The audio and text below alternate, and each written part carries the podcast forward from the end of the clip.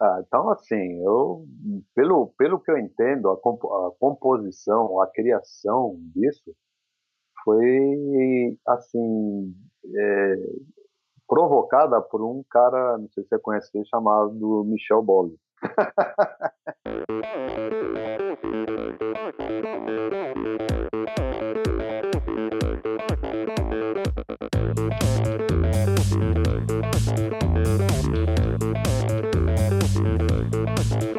Olá pessoal, sou o Michel Bogli e este é o Endorfina Podcast. Aqui você ouve minhas conversas com triatletas, ciclistas, corredores e nadadores, pessoas interessantes que são, acima de tudo, movidas à endorfina.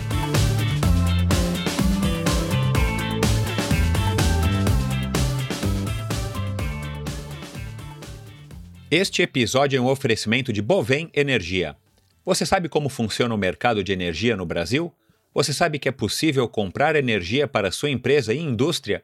Que você também pode escolher de quem comprar esta energia, o que pode gerar uma economia substancial no custo final da sua produção? Conheça então a Bovem Energia. A Bovem é uma comercializadora de energia que também presta serviços de gestão e migração. Assim como meus convidados, para a Bovem, energia é um assunto muito sério. Uma empresa sólida e confiável, com profissionais experientes e treinados para lhe oferecer agilidade no atendimento, robustez e competência na condução dos negócios. Saiba mais em bovem.com.br. B O V E N.com.br. De energia, a Bovem entende. Este episódio também é um oferecimento da LAF Corretora de Seguros, a pioneira em seguros de bicicletas no Brasil. Pois é, pessoal, a LAF de volta apoiando o Endorfina, uma notícia boa para mim, mas também muito boa para vocês. Prestem atenção na, na, mensagem de agora. O crescimento do triatlon, do ciclismo e do uso da bike de uma maneira geral é algo muito legal que estamos presenciando hoje aqui no Brasil. Mas, como tudo não terás, um efeito colateral ruim desta evolução é o crescente número de roubo de bicicletas, cada vez mais frequente e mais perto da gente. Porém, já existe hoje no Brasil uma modalidade de cobertura para sua bicicleta, criada pelo meu amigo Leléu, da LAF Corretora de Seguros. Contratando um seguro com a LAF, você tem as seguintes coberturas: roubo durante o treino, roubo ou furto qualificado dentro da sua casa ou durante o transporte, seguro contra danos causados durante o transporte, reparo a danos ou substituição de peças após um acidente ou queda. Pense da seguinte maneira: Pense no seguro como um acessório para a sua bike que te trará tranquilidade e vai proteger o seu investimento. Se você contratar um seguro para a sua bicicleta hoje com a LAF, você ganha 10% de desconto no valor da sua apólice. Atenção, esta promoção é exclusiva para você, ouvinte do Endorfina, e é válida somente para as 10 primeiras pessoas que contratarem o seguro. Então, somente os 10 primeiros que contratarem o seguro é que terão o desconto exclusivo de 10%. Portanto, acesse agora o site www.lafseguros.com.br barra endorfina e solicite a sua cotação. Atenção, o desconto só é válido para esta URL que o pessoal da LAF criou para a gente. www.lafseguros, L-A-F Seguros, tudo junto, .com.br barra endorfina, tá bom? Vamos lá, pessoal, aproveitem. Este episódio é um oferecimento de Mavic. Quero dar as boas-vindas ao pessoal da Mavic, marca francesa que é pioneira no ciclismo. Em 1934, a Mavic venceu o Tour de France, equipando a bike do francês Antonin Mague com seus revolucionários aros de duralumínio, que eram muito mais leves do que existia até então. Em 1972, eles por acaso tiveram a ideia de criar o apoio neutro, que já é tradição não apenas no Tour de France, mas em outras provas clássicas do ciclismo profissional e mais recentemente do amador também, como as conhecidas de vocês L'Etape do Tour e o Haute Route. Em 1989, a Mavic fez história novamente no Tour de France ao vencer a última etapa, um contra-relógio, que acabou dando vitória para o americano Greg LeMond por uma margem de meros 8 segundos. Essa é uma imagem que vale a pena ser vista se você ainda não viu. E se você viu, vai lá e vê novamente. Procura no YouTube por Greg LeMond 1989 Tour de France. E vocês vão ver o que, que esse americano fez é, nessa última etapa aí do Tour daquele, daquele ano.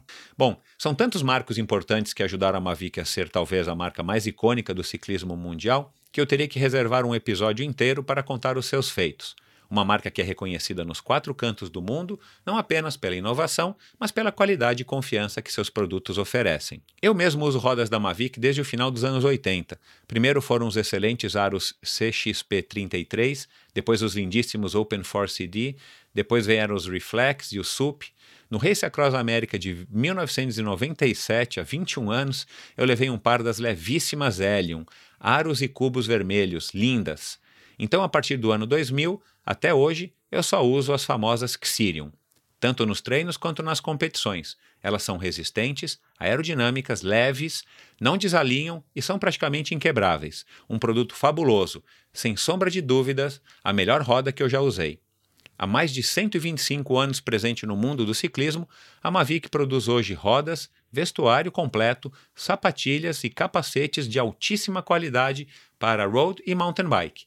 Acompanhe a marca no Brasil através da sua página no Facebook, facebook.com barra Mavic Brasil, tudo junto. Olá pessoal, sejam muito bem-vindos a mais um episódio do Endorfina. Antes de falar do meu convidado de hoje, uma conversa aí muito bacana, eu quero agradecer, como sempre tenho feito, a todos vocês que têm enviado seus comentários, críticas e sugestões através do meu perfil no Instagram, o Endorfina BR. Se você ainda não conhece, vai lá, segue, clica, curte você conhece um pouco mais dos meus convidados com fotos muitas vezes históricas, fotos curiosas, fotos interessantes e você fica sabendo sempre de uma semana para outra quem vai ser o próximo convidado, o convidado da semana, de modo que essa apresentação aqui não é nenhum segredo para quem já está acompanhando o, os posts do Endorfina BR no Instagram desde a semana passada. E também, se você é um fã do Endorfina, vai lá no iTunes Store, vai no Spotify, vai no seu agregador de podcast e assine gratuitamente. Você assina o podcast, qualquer podcast você consegue assinar gratuitamente. O que, que significa isso? Que automaticamente toda quinta-feira, que é quando eu solto um episódio novo, o podcast já vai estar tá, é, baixado no seu dispositivo, ou smartphone, ou computador, ou tablet. E quando você for acessar o seu agregador, ou seu aplicativo, ou a sua conta no Spotify, o podcast já está lá disponível e você ouve quando e como quiser. Se você também é fã do Endorfina, é, e quiser contribuir financeiramente, eu comecei uma campanha já faz um mês, um pouquinho menos, um pouquinho mais. É, basta entrar no meu site, endorfinabr.com. Do lado direito tem um logotipozinho ali da Unlock, que é uma plataforma de financiamento coletivo, e você vai estar contribuindo bastante aí para o Endorfina e para o crescimento e desenvolvimento do Endorfina é, para 2019. Bom, meu convidado de hoje, como eu já falei, é um cara muito bacana, Fernando de Almeida Louro, um ciclista, um cara aí que teve 17 anos praticamente de carreira, participou de três Jogos Olímpicos, foi duas vezes competidor do Giro da Itália, amador, Giro da Itália diletante, quem ouviu os meus podcasts com os brasileiros que participaram do Tour de France é, já está familiarizado com, esse, com essa competição. Se não me engano, foi o Murilo Fischer e o Luciano Pagliarini que participaram dessa competição. Ele fez um estágio na Bélgica, o Fernando Louro. Ele era integrante da equipe Caloi, com o apoio do seu Bruno Caloi. Uma época a Caloi teve uma parceria com o Ed Merckx para confecção de quadros em, em conjunto. E Fernando Louro passou uma temporada na Bélgica e, e, teve o prazer de conhecer e pedalar ao lado do grande, do maior ciclista de todos os tempos, acho que indiscutivelmente em, em termos de, de, títulos, foi o Ed Merckx. E é um cara que, claro, teve muitos títulos é, brasileiros, muitos títulos pan-americanos, sul-americanos. Um cara bacanérrimo, até hoje está envolvido no ciclismo. Aliás, acho que desde que ele se aposentou das pistas, ele continua, continuou até hoje trabalhando envolvido no ciclismo. Primeiro na Caloi Specialized, foi aí que eu acabei conhecendo ele melhor, no envolvimento que eu tive com a Caloi num, num dos Race Across Americas que eu fui. Um cara muito bacana, um cara que é querido aí por todos, um cara que tem muita história. Vocês vão ver aí que ele é, gosta de falar, mas ele tem história para contar. Então, se você curte ciclismo, se você curte uma, uma pessoa aí que teve uma carreira distinta, um cara com opiniões também bem críticas, opiniões bem, bem formadas e com base, é óbvio, né? O cara teve aí 17 anos de carreira e continuou no ciclismo desde 1993, é, 92, quando ele se aposentou, né? A partir de 93. Então, Vocês não vão se arrepender de ouvir esse podcast. É um podcast que está particularmente longo, mas você, como sempre em todos os podcasts, você pode ouvir parceladamente, pausadamente, é, quando você tiver tempo na academia, no treino, no rolo, como muita gente tem me escrito, dizendo que eu estou ajudando a cumprir aí algumas horas solitárias de rolo, ao invés de ficar ouvindo música ou vendo uma, um, um programa de televisão, tem ouvido endorfina. Então é isso, pessoal. Espero que vocês curtam um episódio muito legal. Depois desse episódio, sigam lá o Louro, vão no endorfinabr.com no post do episódio de hoje. Deem uma olhada ali nos links que eu vou colocar, tem muito link para muita coisa que ele falou, como foi uma conversa muito rica em referências e é um cara com bastante conhecimento. Eu postei aí bastante links para que vocês possam se aprofundar um pouco mais no que o Louro conversou aqui hoje comigo. E vocês podem, é, eu aconselho vocês a darem um alô lá para ele e tal, para dizerem se, se vocês gostaram, se tiverem alguma, mais alguma dúvida, se quiserem fazer alguma pergunta diretamente para ele, fiquem à vontade, com certeza ele vai ficar é, muito feliz em estar tá conversando, interagindo com vocês. Então é isso, pessoal. Bons treinos, um grande abraço e até a próxima semana. Valeu!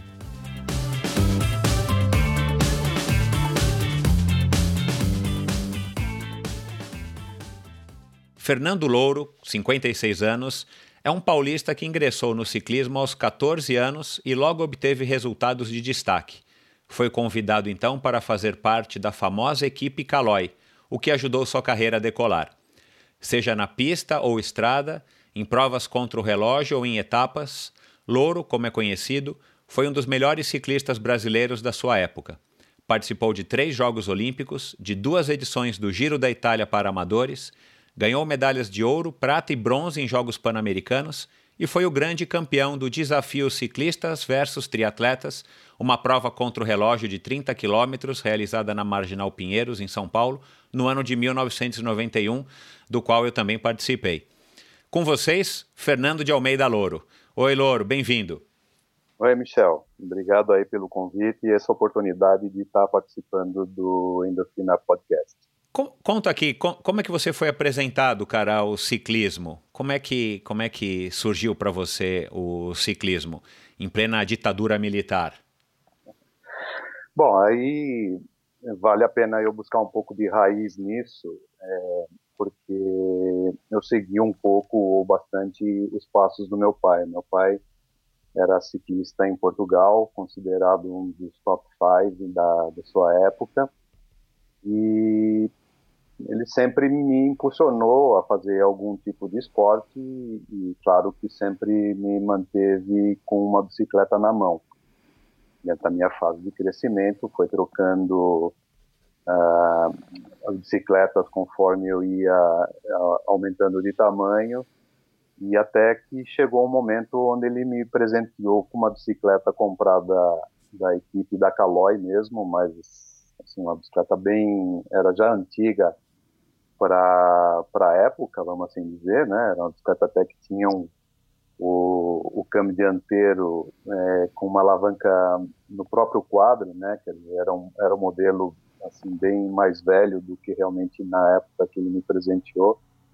Mas aquilo, assim, foi tomado com extrema alegria, porque eu ou nós, né, né, tínhamos o costume de sempre visitar os meus avós aqui numa cidade perto de São Paulo, que é a cidade de Imbuguaçu, que é bem conhecido aí pelos ciclistas de São Paulo, aqui da capital, porque ali é um circuito que chama a Volta do Frango, né, que é bem é, proporciona assim um, uma, um bom condicionamento em, em, relação a treino. E a gente sempre visitava os meus avós na, na casa deles no, no, final de semana nessa cidade e a gente daí começou começou a pedalar mais junto, né? Ou seja, ele tinha uma bicicleta também de, que era que ele havia trazido de Portugal e aí a gente começou a, a assim fazer um pouco mais de distância, entender um pouco mais é, sobre bicicleta. E aí nesse momento eu comecei a me interessar também bastante pelo pelo pelo que ele havia conseguido, comecei a ler recortes de jornal, comecei a olhar mais para os troféus que ele tinha dentro de casa e comecei a me interessar também por fazer corridas, assim, corridas que eram promovidas pela própria prefeitura ou assim algumas corridas de bairro aqui em São Paulo. Propriamente dito, o ciclismo em si, já como esporte, como, competição, eu não havia tido nenhum contato ainda na época. Era mais essas, essas coisas de estar tá andando com o pai e também correndo com, com, com nessas corridinhas, vamos chamar de bairros, né? Então, quer dizer, foi, foi aí que, vamos dizer, que eu fui apresentado ao, ao esporte, mas ainda de uma, de uma maneira não, não federada, ainda de uma maneira bem, bem básica mesmo. Ô, Louro, isso, isso você tinha mais ou menos 14 anos ou isso foi antes? Isso já, assim, de, do, a, a, bicicleta eu praticamente ganhei com 12 anos, mas eu comecei a participar de, dessas provas né, de bairro já com 13 anos, um pouquinho, vai, um ano, um, um ano depois, né? Então até lembro que a, a primeira corrida que eu fiz foi nessa própria cidade aí, pontualmente dizendo, onde um, eu estava ali, tipo, brincando com alguma coisa, não propriamente andando de bicicleta, e veio um colega meu, e que até acompanhou bastante a minha carreira, é um colega aqui de São Paulo, e aí ele falou, pô, Fernando, você tá sabendo que vai ter uma corrida, não sei o quê? Eu falei, não, tô sabendo de nada, tal, tal, pô, será que teu pai empresta a bicicleta dele? Aí eu falei, claro, vamos lá, onde é que é? Quando... Não, vai largar lá do ponto X até o, o coreto da cidade, aqui na, na praça principal.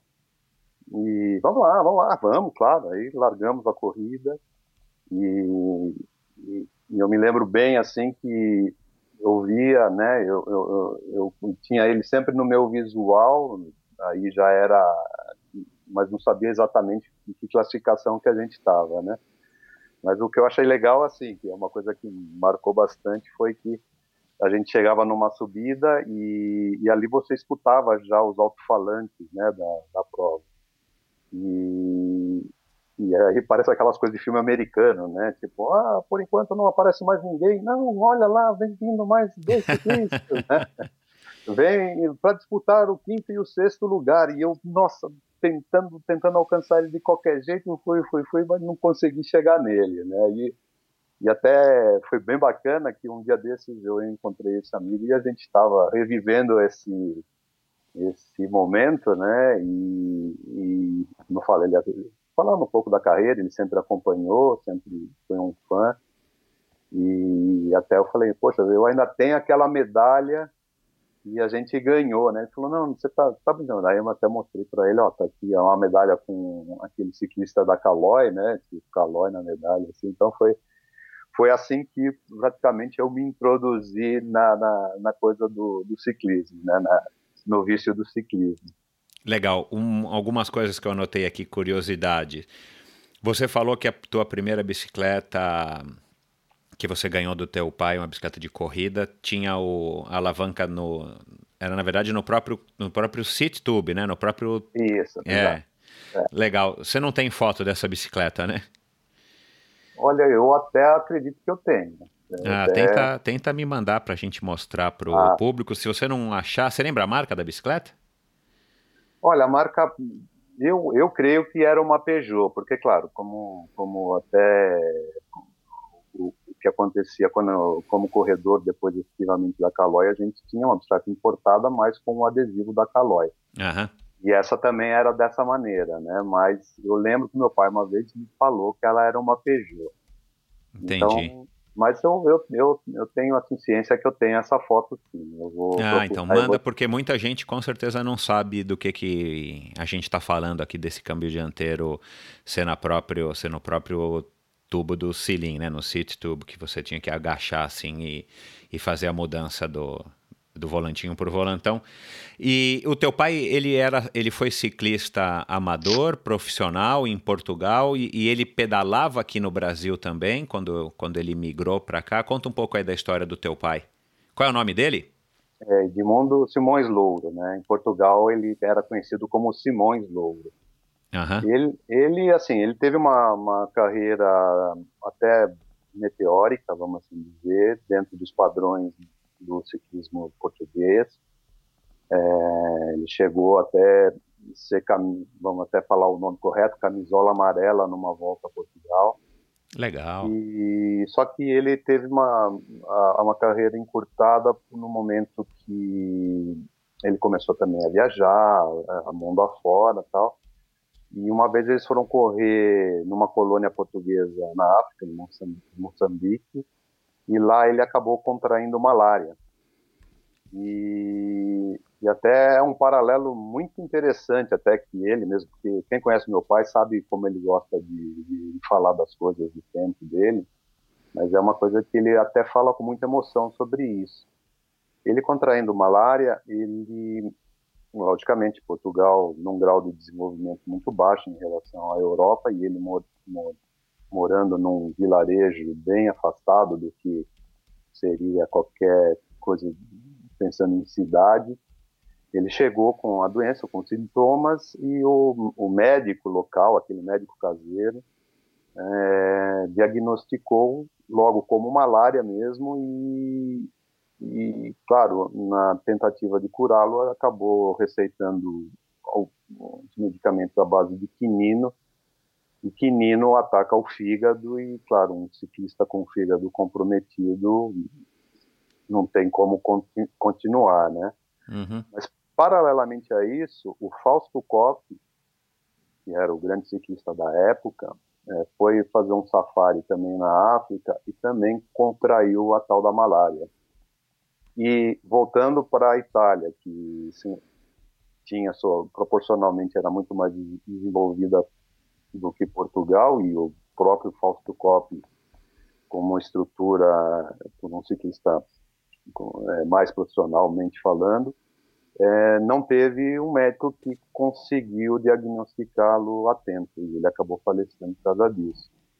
Então é um paralelo bem interessante, né, onde duas, é, dois ciclistas numa mesma época e com condições totalmente diferentes, o que tinha menos condições acabou, pelo menos, sobrevivido a uma doença que na época acabou tirando tirando o grande campeão do, do ciclismo que foi o Fausto, o Fausto Costa. Né? Isso deve ter sido o que 1940 e pouquinhos? 50 e poucos. 50 e poucos, já. É, é, porque meu pai ele, ele correu até 57, né? Então ele deve ter contraído a malária em 55 ou 56. Eu aí, desculpa, mas eu não, não, não me recordo quando é que foi. Eu achei aqui, enquanto você falava, aqui um, um site, vou colocar no, nos links do episódio de hoje, com um, uma ficha do teu pai, que correu na Sangalhos Desporto Clube, Portugal. Exatamente. É. Que legal, é, tem aqui alguns títulos dele, campeão da Taça Bem-vindo Cardoso em 1950, que bacana, cara, deve ter muita história para contar também, né?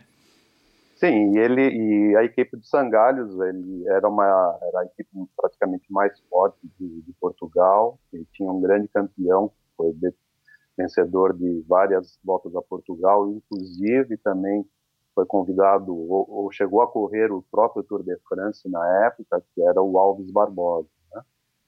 Então, se você até procurar, você vai ver bem mais sobre o Alves Barbosa do que praticamente do meu pai, porque meu pai ele era praticamente um gregário do, do, Alves, Barbo, do, do Alves Barbosa, porém, assim, é, com uma condição muito, é, muito boa ou, ou que não tinha sido potencialmente explorada em detrimento à, própria função de ciclista em Portugal da época. Né? O Alves Barbosa era assim um cara dedicado totalmente à bicicleta e meu pai ele era ele tinha que dividir o tempo de descanso para trabalhar não que ele também não recebesse para para correr de bicicleta, mas mas ele ele não era um cara que se dedicasse 100% ao ciclismo por por, por ter outras, outras necessidades até financeiras. Né? É, ele era um, um, um, profissional, mas que tinha que trabalhar também, né?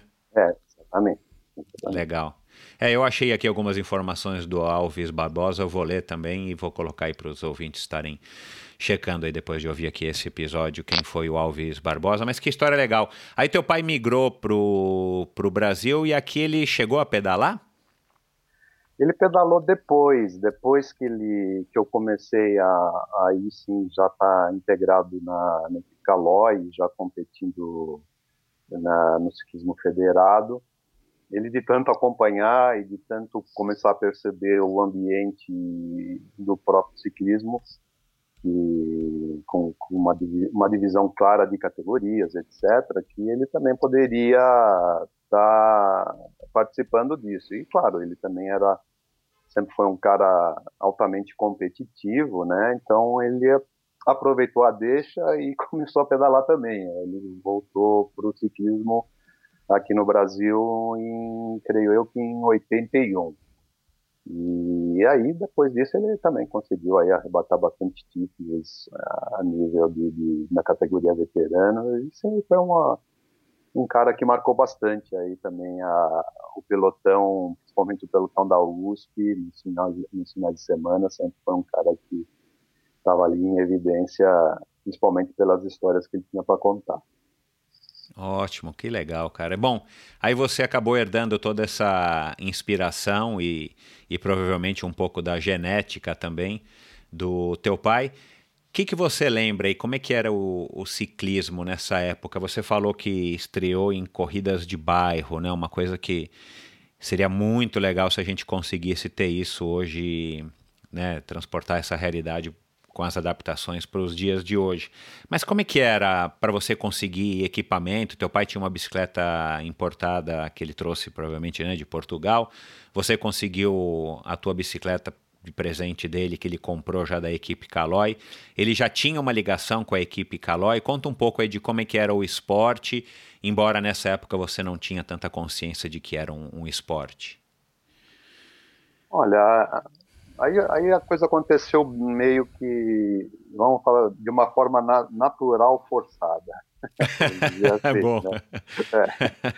É, é, é, claro, a, essa participação nas equipes, nas, desculpa, nas provas de bairro, elas eram bem bacanas, assim, porque a molecadinha dos bairros se interessava até bastante por, por esse tipo de distração, vamos assim dizer. E era normal ter provas promovidas por é, magazines ou por lojas de eletrodomésticos, assim, um exemplo a minha segunda corrida foi ali na recém-inaugurada Avenida é, Juscelino Kubitschek, e ali foi promovida uma prova por uma, uma empresa que chamava Snard, né, que era, que era de eletrodoméstico. Então, o que a Snard fazia?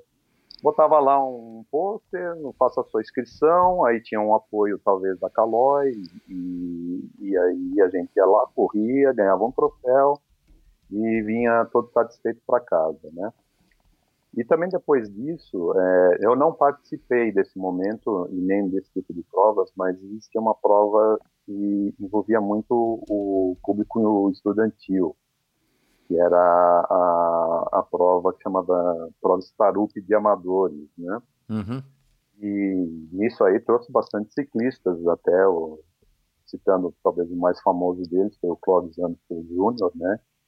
Que foi o nosso grande pistar também, é um cara que fazia muito bem a velocidade e o contrarrelógio, e ele acabou vindo desse, desse movimento que envolvia exatamente esse pessoal que estava ali em plena juventude. Então, é, eu, como eu disse, eu eu estava mais assim focado, ou focado não é bem o nome, mas participando de certas provas é, é, que elas iam aparecendo, principalmente ali na cidade de Imbuguaçu, como eu disse anteriormente. E no momento, é, uma, talvez uma coincidência da vida, o, havia um, um ciclista português que veio morar, imigrou para o Brasil, tinha migrado para o Brasil há pouco tempo, e ele começou a, ele foi ele foi convidado para correr na Caloi e ele estava começando os primeiros treinos, até como ainda uma fase de, de pré-treinamento. E claro, esse português conhecia o meu pai e meu pai falou: Olha, tô com meu filho aqui e tal, você dá algumas dicas para ele, ou, ou, é, tipo, põe ele aí para rodar junto com vocês, vocês vão lá, lá na USP ou vai na Marginal, deixa ele, deixa ele começar a conhecer um pouco mais sobre isso, né? Aí, num, numa manhã, numa bela manhã de, de, de terça-feira, talvez, que era o dia que eles saíam para treinar, ali no antigo alojamento da Calói, era ali na rua Guido Calói, né, onde, onde seria a antiga fábrica da, da Calói, né, que era ali em Santa Amaro. Eu me apresentei, né, com a minha roupa de, de, de ciclista, que era uma bermuda tal. Aí você até tinha perguntado, ah, mas como é que era essa coisa de equipamento? Era uma coisa muito difícil de você conseguir, porque é, claro, a restrição de importação era total, então você dependia ali de fabricantes nacionais no sentido de, de, sapatilhas e capacetes que, quando eu digo fabricantes, nada mais, nada mais eram do que é, sapatarias que se especializavam em, em, em fazer calçados para ciclismo e até o capacete que a gente usava, né? Que era o capacete de couro, né? Digamos aqui, é, diga-se de passagem, de tira e de couro, né? Exatamente. Por isso que o sapateiro é que fazia. Exatamente. Ele tinha lá uma proteção, né? O, o revestimento era feito talvez de cortiça e aí é, o, depois disso o, o revestimento, melhor, o recheio era feito de, de cortiça e depois ele simplesmente revestia com couro e a gente usava aquilo e achava que aquilo funcionava, né? Felizmente não foi não foi preciso fazer muitas provas disso, né? Então, voltando ao, ao assunto, a gente, eu me apresentei lá com, com a minha roupa já, com a minha bermuda de lã, né, que já creio que era um, um, fabricante que era a BM, não nem sei se nessa época já eram eles, né, que faziam as roupas, faziam as roupas para todo mundo. E a minha sapatilha, que era a sapatilha Moraes, e o capacete também. O capacete, eu creio que usava até um capacete do meu pai, que, que ele também acabou me dando naquela época. E assim, é, chegava no, chegamos no alojamento a primeira vez e, por sorte, estava lá o, o, a pessoa responsável, o treinador, que depois acabou sendo meu treinador por um bom tempo da minha fase de ciclista, que foi o, o Timon. E assim, ele simplesmente olhou para mim e falou assim: Ô, oh, mas que belo filho, ele, é, ele é, era uruguaio, né? Então, com aquele, com aquele sotaque, eh, aquele portunhol, né? Oh, que belo físico, não sei o quê, quer correr pela Calói? mas lógico, não é assim, mas sem ter, lógico, talvez o. Eu não havia citado o nome do, do, do ciclista, era Joaquim Santiago, né? O Santiago já devia ter falado que tinha que ele conhecia um ciclista jovem tal que estava interessado tal lógico já devia ter feito ali o um meio de campo e ali a partir de, de, de, aí sim com 14 anos eu ingressei na equipe da Caloi nossa e para mim aquilo eu já tinha visto a equipe da Caloi fazendo alguns treinos ali justamente pela volta do frango lembro uma vez que a gente estava ali na nossa sede, ali antes de, de sair para treinar, e eles passaram, nossa, aquilo era era um era lúdico, né? Você vê aquela a marca era lúdica, o, o os ciclistas, né? tudo, né? Ainda mais para os olhos de um, de, um, de um, garoto que está se engajando, né? É a mesma coisa talvez de hoje um um, um, um jogador de futebol ver o Neymar, talvez, claro, vamos guardar as proporções, né? Então, para mim, Michel, foi assim um momento muito especial, né? Foi aí que eu realmente fui apresentado para para o ciclismo e aí, a partir daí, eu comecei, eu fui federado e comecei a competir oficialmente na, na, nas corridas. Né? Puxa, que história legal, cara. Bom, é, você não tinha nessa, né, a essa altura você sabia o, o, o, que, que, o que, um ciclista fazia, quais eram as possibilidades, né? Você vai contar agora aqui pra gente. Você, eu acredito que você começou na pista, é, e eu quero saber se foi realmente a pista ali da, da USP, que nessa altura acho que era recém-inaugurada, né? Recém-construída. Mas você, você, você foi orientado pelo Timon ou pelo teu pai, pelo Joaquim, alguém tipo, olha o ciclismo tem provas de pista, tem provas de estrada. Você sabia onde você estava se metendo ou você, enfim, não, não teve esse discernimento? Você simplesmente foi se empolgando e foi, vamos dizer assim, é, deixando a, a, a coisa correr? Não, eu fui. Realmente eu não sabia, nem, nem, nem sabia que existia uma coisa chamada velódromo e, por sua vez, uma uma, um segmento do, do esporte que chamava ciclismo de pista.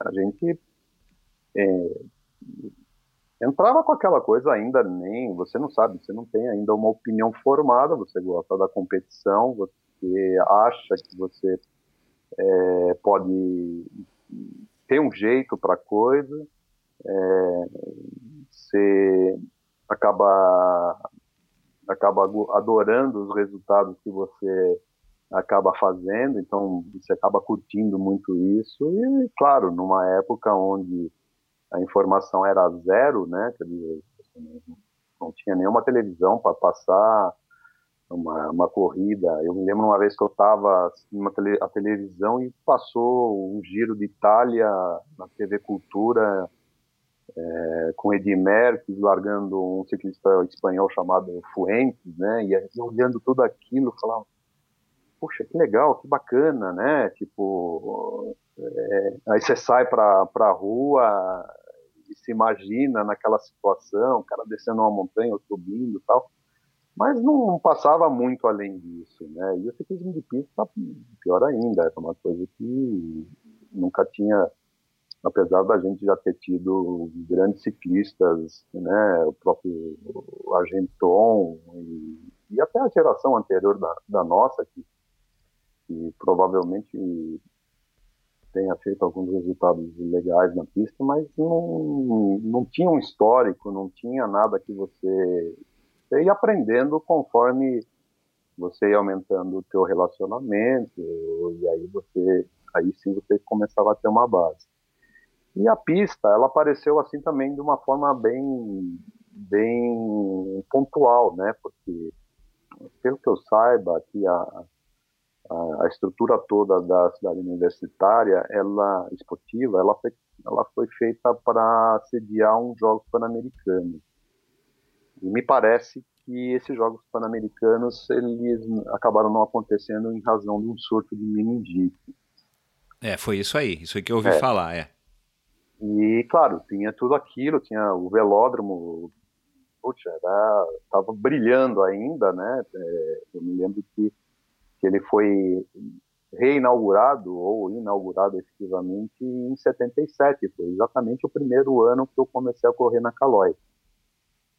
E o que foi muito legal é que assim a própria Calói ela ela ela através do senhor Bruno Calói, que foi presidente da confederação, ele, ele, idealizou, ou idealizaram na época, e ele, e, e ele assinou embaixo, a, a compra de material para, de bicicletas, de material para a pista, né? já talvez idealizando um projeto de continuidade, de formação de, de novos ciclistas, pra, visando a pista investimento para você ter ali um local de treinamento no quintal da casa, né? Quer dizer, da casa Calói, né? Calói era São Paulo e a USP está no quintal. E, e, eu lembro que, que a Calói importou, ou vamos falar, o seu Bruno Calói importou é, muitas, creio que umas 50 bicicletas de pista.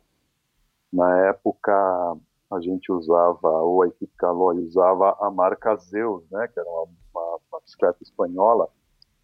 Naquela época, as, as, bicicletas eram totalmente verticalizadas, né, quer dizer, toda, todo o grupo de peças tinha o nome da bicicleta. Então, era pé de vela era Zeus, o canote era Zeus, a mesa de guidão era Zeus, o guidão era Zeus, tudo era Zeus.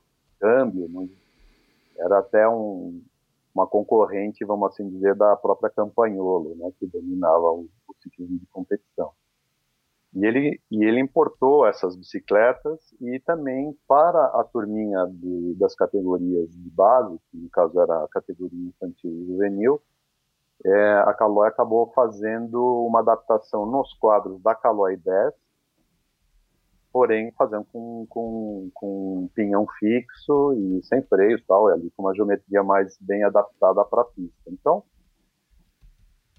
isso acabou vindo bem, bem na, na, na, na época que eu estava começando e, e, e, e, eles acabaram fazendo a inauguração desse velódromo, novamente, da USP, e aí começamos a competir nesse velódromo e com esse equipamento que já era fornecido. Então, quer dizer, não era aquela necessidade de você comprar uma bicicleta ou um equipamento, lógico, você ficava meio refém ao que tinha em matéria de troca de transmissão ou não, mas as bicicletas estavam relativamente bem adequadas ao tipo de pista, piso e clima aqui de São Paulo, né? Então, assim, você ia, começava, e existiam alguns projetos também de escola de ciclismo, de, de, o próprio Joaquim Santiago, ele, além de treinar com a Caloi, ele também tomava conta da parte de velódromo, então ele é que era de todo equipamento, ele é que, que fazia o controle de quem estava com a bicicleta, quem não estava, como é que era, existiam aberturas periódicas para fazer uh, as, uh, os treinos. Então, claro, era uma coisa que surgiu porque estava muito próximo, né? Então, eu realmente comecei assim a, a me interessar, a, a, entender um pouco mais do ciclismo de pista, é, muito muito no começo da minha carreira. Eu me lembro até assim, estou vendo a cena falando com você agora, estou vendo a cena que meu pai me levou na, na USP e o Timão estava lá, primeira vez, antes da inauguração, aí ele me deu a bicicleta tal da Caloi 10 e eu fui pedalar, assim, eu estava de tênis, eu não fui preparado para conhecer, né? Mas eu estava lá, vamos ver como é. E e o medo para subir naquela, naquela, naquela parede. É, é verdade.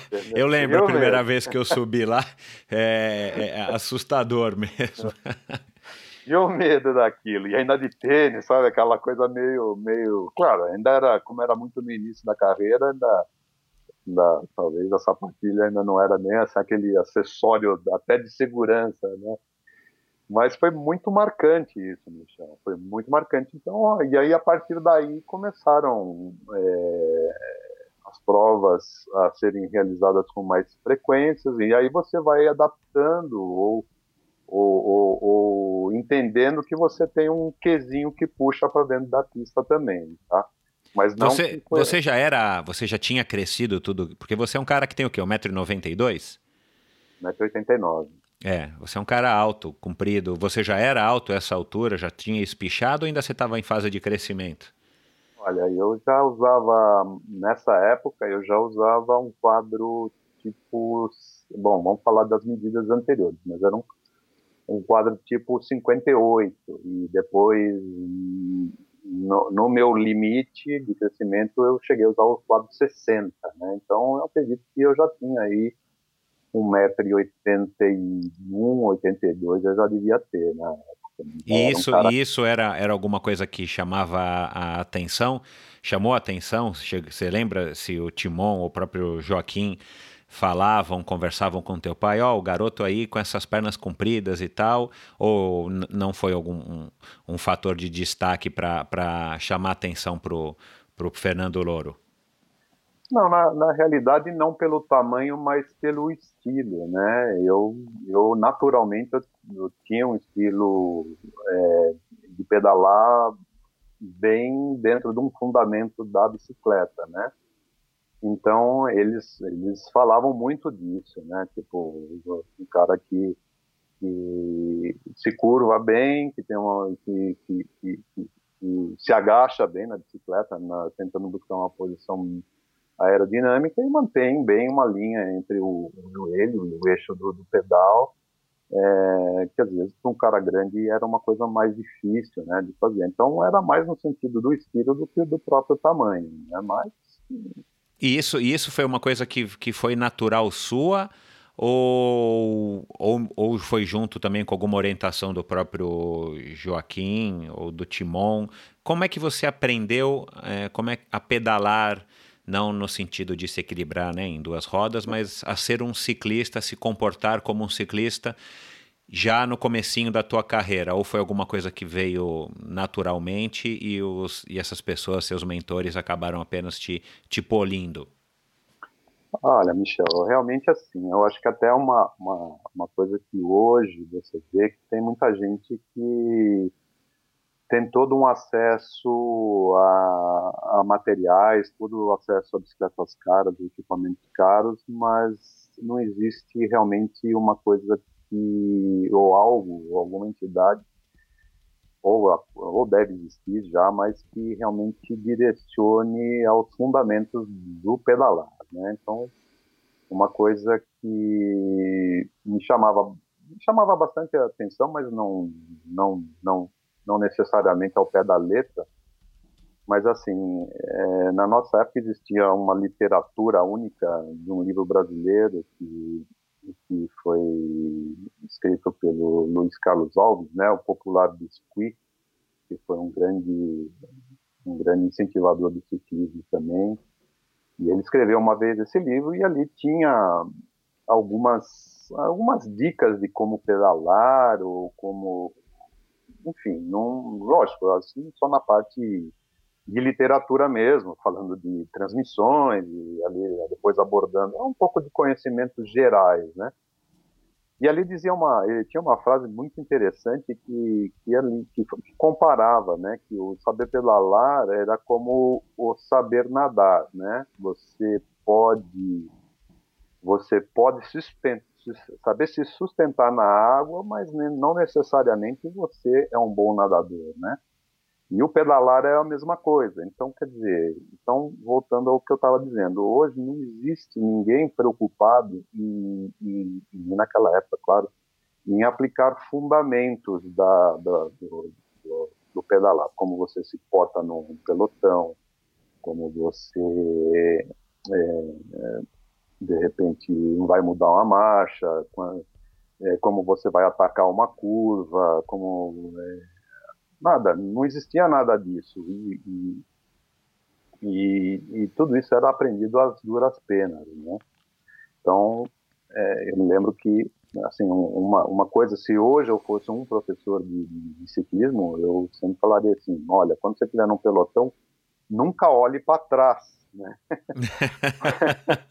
Porque eu, literalmente, eu sofri dois graves acidentes é, é, olhando para trás, buscando alguém no fundo do pelotão, e quando eu vi a roda da frente estava tocando com a roda de trás do cara que estava na minha frente. E aí é tombo e quebra a clavícula e quebra nariz ou quebra sei lá o quê. E claro que depois de duas vezes, a terceira você não faz mais. é. Bom, mas já está já tá quebrado e remendado, né? Então não havia assim, ah, tipo, você vai ali para a pista, então vamos ali, vamos fazer antes uma, uma aula de, ou vamos aprender a mudar o câmbio, ou vamos é, até um, uma grande dificuldade minha sempre foi a, a subida. É, eu, não, eu nunca tive uma técnica de subida que realmente fosse eficiente. Então, não, você ou aprendia ou sofria, não, não existia esse tipo de coisa. Então, o que eu tive comigo nessa coisa de pedalar certinho, sem movimento para lá e para cá, mantendo linha reta entre a roda da frente e de trás, sem balançar para os lados. Meu pai, por exemplo, é um cara que pedalava na bicicleta dele e fazia duas, faz duas é, marcas no chão, né, que, que estivesse é, passando em cima de terra.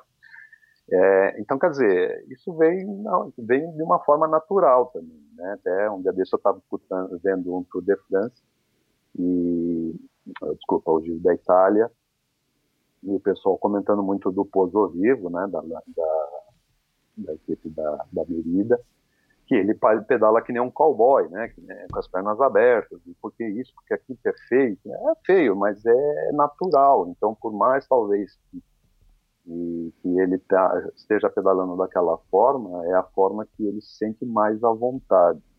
E eu acho que naturalmente eu também adquiri esse, esse pedalar assim elogiado pelos, pelos para quem via, era um, onde eu, eu, fazia aquilo sem forçar qualquer situação contra o meu próprio corpo.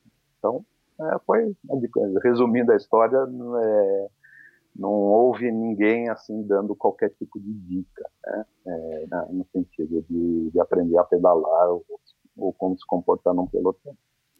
Me diz uma coisa, quando você foi chamado lá para conhecer a Calói, a estrutura e tal, Houve aí então um, convite para você se tornar um ciclista da equipe? Foi uma coisa assim que, que, que, que, foi formalizada? Não sei se um contrato, um aperto de mão, alguma coisa negociada com o teu pai. É, e, e o, que, e o, que, que, o que, que eles ofereciam que era legal e que, enfim, que, que era bacana? Porque a gente ouve falar muito hoje em dia ainda da equipe Calói, né? Enfim, a gente deve muito ao ao seu Bruno e tal. A, a Caloi foi e ainda é né, uma marca que, que é sinônimo de bicicleta aqui no Brasil, ainda mais é, para qualquer tipo de bicicleta, não apenas as bicicletas de, de ou mountain bike ou as bicicletas de speed, né, a famosa Caloi 10. É, mas o que, qual que era a proposta da Caloi? Como é que você foi convidado para se tornar um membro da equipe Caloi, que eu imagino que se não fosse a única equipe naquela época, é, era uma das únicas e com certeza a mais importante. É, na, na verdade, assim, eu, é, não houve qualquer tipo de formalidade para isso, né? Porque a Caloi mantinha no seu quadro é, ciclistas em todas as categorias que, que deveriam ser a, juve, a infantil, juvenil, depois a equipe de novatos, a categoria de novatos, aspirantes e primeira categoria, que a gente pode chamar de elite hoje. E, e claro, para as equipes, ah, para as categorias de base, era mais aquele negócio de você ali, tentar descobrir um talento e, e cada um que vivesse a sua própria maneira, né?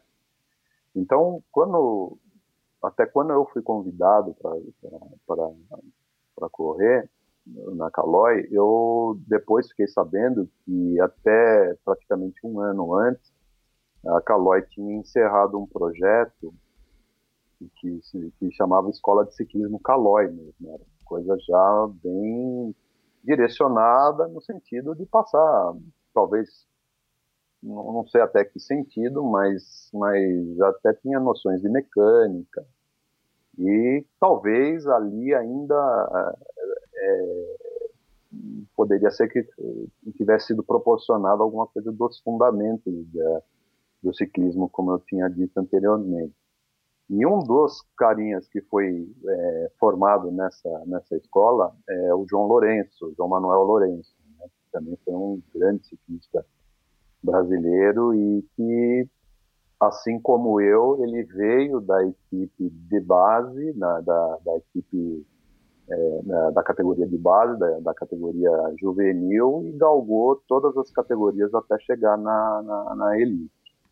Quer dizer, não houve assim um histórico é, é, diferente assim que de outros ciclistas, a não ser ele e eu, que realmente conseguiu sair da, da, da, da equipe de base e, depois permanecer na, na, equipe principal conforme, conforme a, a, a escala da, da, da, própria natureza da coisa.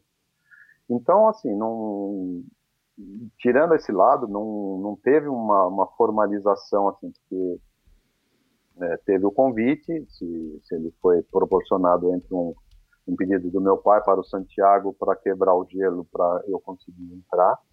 Aí eu é, praticamente andei com as minhas com as pernas do meu pai, vamos assim dizer. Ele é que me levava para as corridas.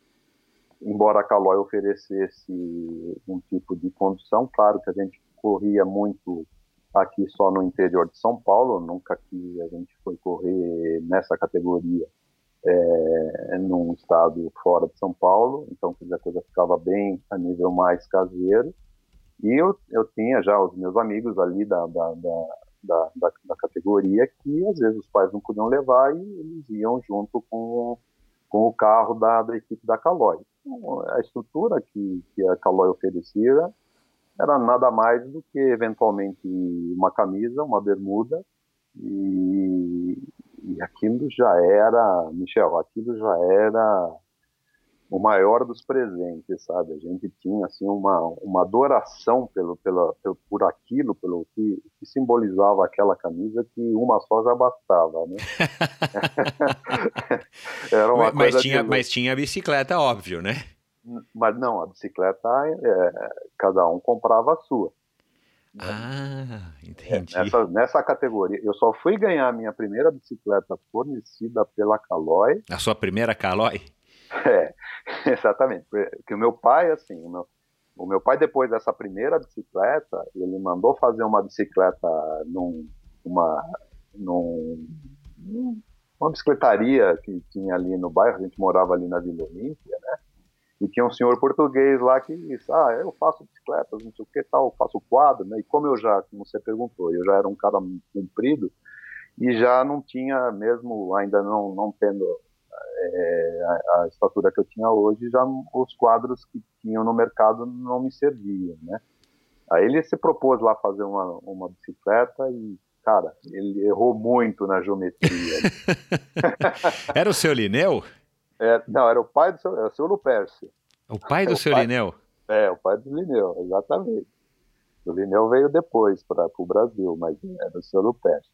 Sim. E, e, ele fez aquela bicicleta e eu, eu andava naquilo lá e, nossa, não dá, esse negócio puxa para trás, isso aqui, dá. Tanto é que um dia a bicicleta acabou quebrando o quadro e, e eu peguei essa bicicleta que o meu pai, a tal bicicleta que meu pai tinha trazido de Portugal. E aí já comecei a desenvolver melhor, já comecei a me classificar é, entre os, os três primeiros da categoria juvenil, tal, tal. Aí, um ano depois, eu passei para a categoria novatos, ou terceira categoria, né? E aí meu pai me comprou a tal bicicleta Zeus que a equipe da Caloi corria. E aí depois dessa Zeus ele não comprou mais bicicleta nenhuma. Porque aí depois eu passei para a categoria é, aspirante e quando eu comecei a compor a, a, a seleção brasileira, a Caloi me deu a minha primeira bicicleta, né? Então foi foi praticamente três anos quase depois que eu conheci a carreira que eu consegui ganhar minha bicicleta, mas porque eu já estava na categoria, eu já estava na segunda categoria praticamente, né, que era uma antes da elite. Então, quer dizer, a Caloi não fornecia a bicicleta, ela, ela, ela emprestava aquelas do velódromo, aí sim, os meninos, os meninos ali da base, para correr as corridas normais de, de, rua, eram cada um com a sua. Né. Então, não, é, é, desculpa, é uma, uma curiosidade aqui. Eu, eu sou um pouquinho mais novo do que você, não muito, mas sou um pouquinho mais novo. É, e na minha época, a bicicleta, eu tenho impressão pela minha memória que era uma coisa meio de, de, de moda que foi imposta no bom sentido pela Caloi, né? Porque todo mundo andava de bicicleta que eu conhecia e tinha né, as bicicletinhas pequenininhas, depois vieram as, as dobráveis depois a Caloi jovem, a, aí veio a BMX com o filme do ET e tal. Na tua época, né, aí uns 5, 7, 8, 10 anos é, antes, você você escolheu a bicicleta ou você gostava de andar de bicicleta pelo estímulo do teu pai ou você já curtia a bicicleta ao invés de, sei lá, o que, que vocês poderiam podiam fazer, garotos, na, na, tua, na, na tua época? Da onde que veio esse gosto pela bicicleta? Você consegue identificar?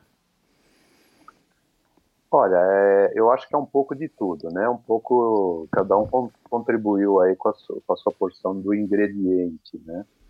Porque, assim, é, lógico, a bicicleta sempre foi, foi presente na infância de qualquer um de nós, né? E, claro, é, eu tinha uma dificuldade muito grande em São Paulo, porque minha mãe, ela não deixava eu andar de bicicleta em São Paulo. Era uma coisa assim, era uma... E aquilo parece que quanto mais você reprime, mais você põe vontade, né? é. E aí eu via meus amigos ali com aquelas bicicletas é, da Caloi, de a Fórmula C, essa dobrável, a berlineta que você está falando, e, que, e eles saíam muito assim para rodar, né? Tipo, claro, para nós aquelas distâncias pareciam enormes, mas hoje a gente sabe que não eram tanto assim, ah, mas vamos até o Morumbi, vamos até é, sei lá, até o centro da cidade. E eu via aquilo lá e ficava assim, nossa, querendo muito um dia poder sair com eles, mas a minha mãe não deixava, né? Então, quando eu tinha essa oportunidade no final de semana de ir para Embu-Guaçu, independente do meu pai estar ou não, eu também passava bastante férias lá com, com meus avós, né? E eu sempre pegava a bicicleta e sumia, né? Quer dizer, aquela coisa de estar sempre, sei lá, é, interior, né? ainda mais naquela época, em Bugaçu era bem interiorano mesmo. Ah, vamos pescar, vamos de bicicleta, vamos caçar, vamos de bicicleta, vamos lá, vai ter é, sempre os paus entre os amigos e tal. Então aquilo vai te jogando um, um, uma, uma certa vontade, né, um sabor de competição, né? E paralelamente a isso, eu, eu tentei bastante assim na, nas coisas da escola e tentar um outro esporte, claro. Até por algum motivo a gente também tem um, uma pitada de competição, mesmo sem antes ser um corredor mas eu me lembro que nas aulas de educação física, na, na, quando todo mundo ia, ah, vamos aquecer, né? Aquele negócio antes de começar o jogo, vamos aquecer. Ou vamos fazer um teste de Cooper, um teste de Cooper, né? Que chamava. É. É, é aí eu sempre, eu não, não ficava ali só marcando passo, né? Tipo, não, eu tava, quem é o, quem é o cara bom aí? Tentava ir atrás dele, isso, aquilo. Então, sempre teve aquele lance da competição.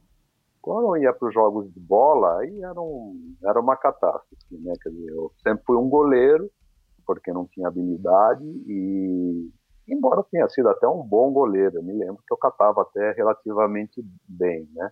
Mas é aquela coisa de não é aquilo que, que vem, que, que dá prazer.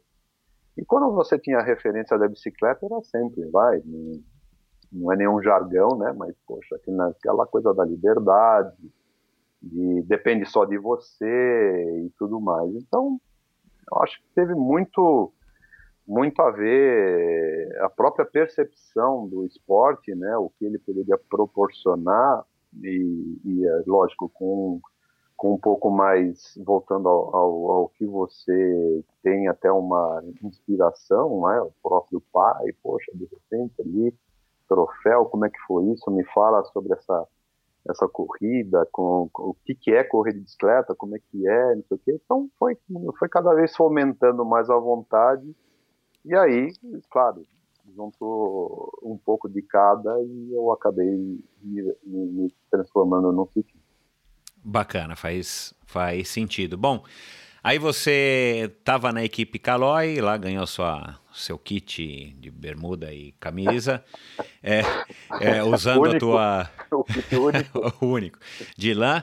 É, Aliás, eu dei também outra pesquisada aqui, estou colocando no link de hoje. A Biene existe ainda, faz uma coleção aí que eu estou vendo de camisas estilo retrô com a, com, das equipes aí de antigamente, a própria Molteni, a Peugeot, inclusive, a Z e outras mais.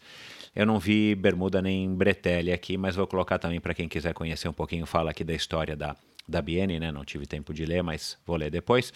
Bom, aí você começou a a competir. Ingressou na equipe Calói em 77 e começou a competir é, pela Calói. Conta aí como é que foram esses primeiros anos de Calói. Né? Você me mandou aqui no teu, no teu currículo que você foi participar de um campeonato pan-americano no, no, Uruguai, depois você foi para Argentina, e você começou a ter resultados é, não, não apenas aqui no, no Brasil, mas você começou a ter experiência e resultados fora do, do Brasil, na América do Sul. É, depois desse, desse primeiro ano, e até depois de eu me desfazer da bicicleta do seu Lupércio, né, é, que, que realmente ela tinha alguma coisa que, que não deixava eu desenvolver. E, eu depois optei, no segundo ano da minha carreira, a, embora eu ainda tivesse idade para ser um, um, corredor da categoria juvenil, eu optei para passar para a categoria de novatos, que eram ali um, um mix de júnior e sub-23, talvez, né? E ali as, as, as corridas elas, elas já eram um pouco mais longas, né? Já eram corridas já que, com o campeonato paulista de resistência já eram provas de, de se não me engano, 120 quilômetros, né? Então, quer dizer, e eu mesmo com, com com já com uma bicicleta já mais bem adequada e tudo mais, eu consegui já consegui ter alguns títulos a nível de campeonato paulista, de ranking paulista. E e aí teve minha primeira oportunidade na seleção brasileira de júniores, embora também não tinha ainda idade para ser júnior, mas eu me lembro até hoje o Timon conversando com meu pai que ele iria me levar para esse Pan-Americano para eu já começar a adquirir experiência internacional. E aí, claro, isso porque também já participando de campeonatos de pista, enfim, dentro do próprio Brasil, é, eu já comecei a ter assim uma posição um pouco mais de destaque. Então, eu fui para esse, esse Pan-Americano, é, fui correr a prova de estrada, é, acabei caindo e não acabei finalizando. E depois disso já veio o, o, o segundo ano da, da, minha, da minha carreira, que foi de 79, e aí foi que começou realmente a, a, a, se desenvolver uma geração de corredores de pista muito grande. É, praticamente partiu daí toda a base da, da, da, do, da seleção brasileira que acabou competindo praticamente até 87. Então daí a gente partiu para um para um campeonato mundial na Argentina de júniores teve até a presença do, do Greg Lemon, que foi quando ele ganhou a prova de estrada, é, entre outros ciclistas, né, Eric Van enfim, vários ciclistas até que depois se tornaram profissionais de, de primeira qualidade.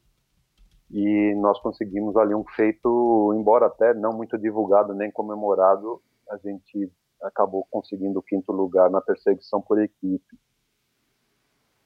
E isso nos deu um parâmetro muito legal em, em saber qual era a nossa situação perante ao, aos outros os países da América das Américas, né? Então, para isso, depois a gente acabou indo para o jogo, pro, desculpa, para o campeonato pan-americano de júniores, que foi na Venezuela, e lá a gente realmente arrebatou assim um número imenso de medalhas, assim, como os campeões é, é, do quilômetro contra relógio, na perseguição individual e na perseguição por equipe que eu participei.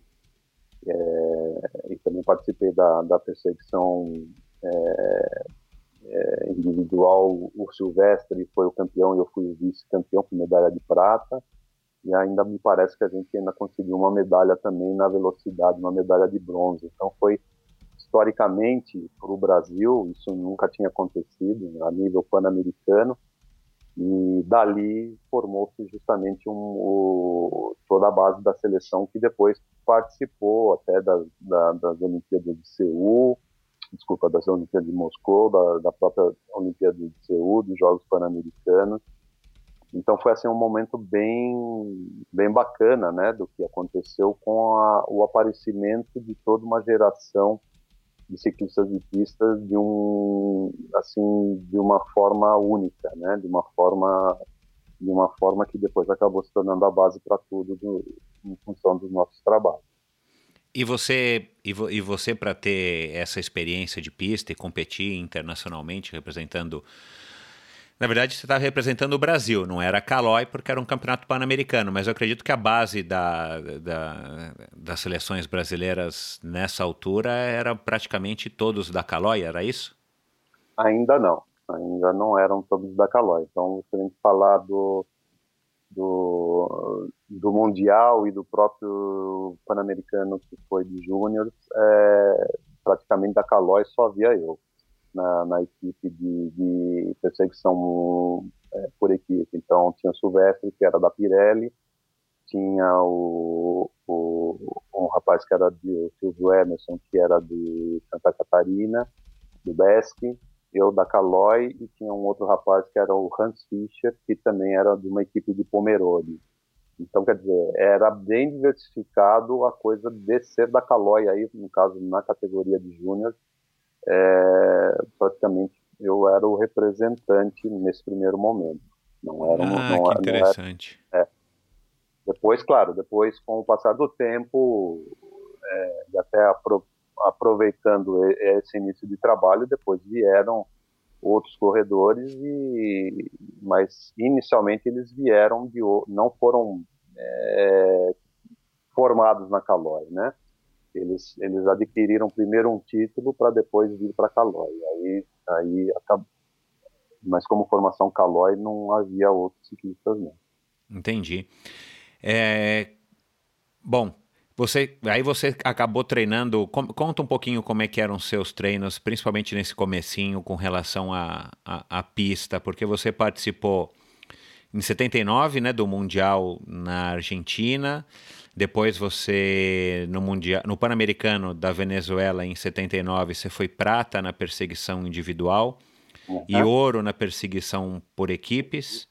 E acabou que culminou que você ainda foi para os Jogos Olímpicos de Moscou em 1980, também na pista, é, na perseguição por equipes. Então você deve ter se especializado em, em, em, pista. Como é que, como é que, enfim, como é que foi isso e o que, que você treinava para que a gente tenha uma noção de o que, que você deve se treinar, deve treinar para ser um, um ciclista da seleção brasileira e com títulos pan-americanos na pista?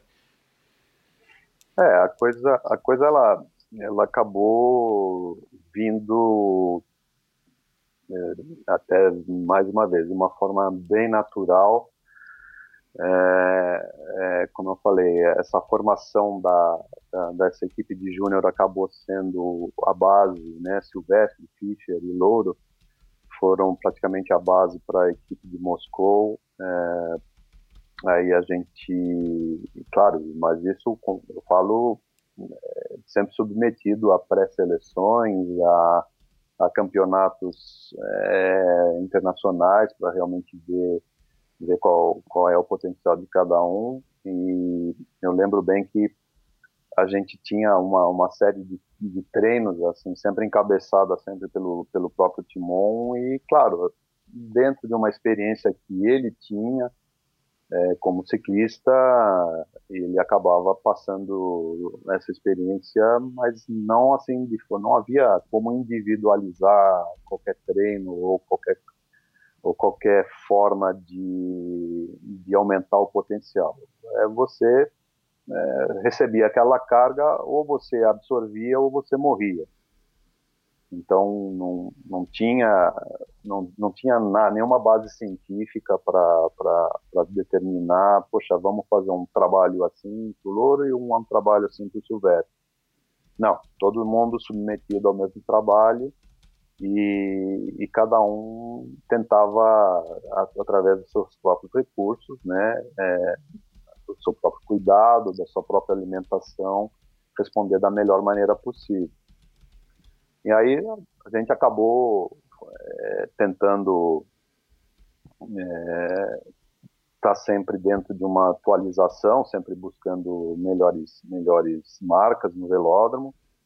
É, eu me lembro bem que a pré-seleção foi, foi feita de uma maneira bem, bem competitiva, né? Porque nós fomos, nós, nós fomos é, é ficamos treinando na USP direto, depois houve um, um, um, um, torneio chamado Caça São Paulo, Copa São Paulo, uma coisa assim, e, e ali realmente definiu quem eram os ciclistas que seriam convocados para fazer até um estágio na Itália, né?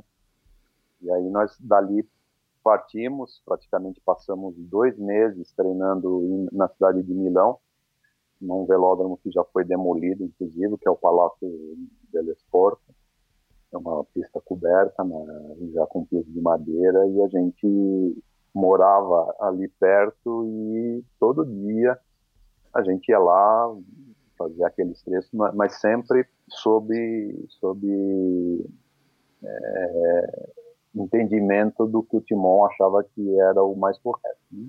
E tinha treino também fora da pista, né? Vocês rodavam também na, nas ruas, né? nas estradas, enfim. Nessa, nesse, nesse, nesses anos todos aí que eu, que eu citei, de 79 até 80, 78 até 80, você também pedalava um pouco na estrada ou pedalava muito? Você consegue mais ou menos lembrar? Sei lá, era metade na estrada, metade na pista? Como é que era? Eu, Do tempo, eu, né? Eu, eu posso pontuar bem, assim, certos anos das, das minhas, da minha carreira, onde eu tive os resultados mais é, expressivos na pista, é, foi exatamente fazendo uma preparação na estrada, né? É, voltando ao, ao, ano de, de, de 80, que foi o ano da Olimpíada, é, eu sei que eu tive, assim, a gente começou justamente com esse, essa, essa coisa do, do desse torneio Quatro Bandeiras, aí nós fomos nós fomos é, treinar na, na, na, Itália, logicamente ali ainda a coisa a coisa ainda não estava surtindo um efeito ainda de, de pico máximo para o Fernando, principalmente, né?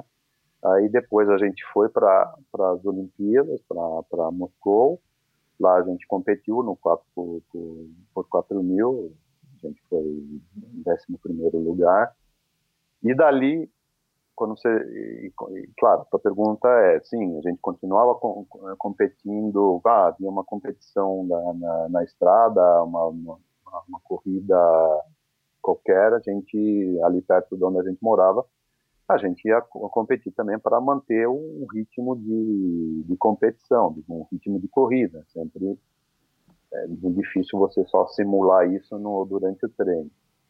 Mas, assim, depois disso, Michel, é, terminou a Olimpíada e a gente já estava, assim, bem cansado, bem extasiado da coisa, né? Aí eu me lembro que a Federação Venezuelana convidou a gente para ir correr a volta da Venezuela. Então você imagina, né? E, e eu era o. ele convidou como equipe Calói, não como, como o Brasil. Então, tínhamos dois ciclistas de estrada, que eram o Gil Favarista e o Davis Fernandes. Eu, que estava só treinando em pista, vamos assim dizer especificamente, lógico, eles estavam treinando para correr a prova de resistência, estavam mais bem adaptados do que eu para uma tipo de uma prova que se supõe que tem bastante subida, que é a volta da Venezuela, né? Aí dali a gente saiu e foi correr a volta da, da Venezuela e depois, isso foi uma prova de 12, 10, 10 dias, né, prova de etapa. Aí voltamos para o Brasil e aqui ia ter uma prova que teve uma série de três anos consecutivos que chamou chamava Volta da Independência. Até quem ganhou a primeira edição foi exatamente o João Lourenço, né?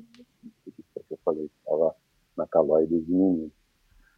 E aí eu fui correr essa prova também e me portei muito bem. Era por quê? Porque logo depois dessa prova, tipo, quando ela ela terminasse, 15 dias depois começava os o Pan-Americano de Ciclismo Júnior aqui em São Paulo.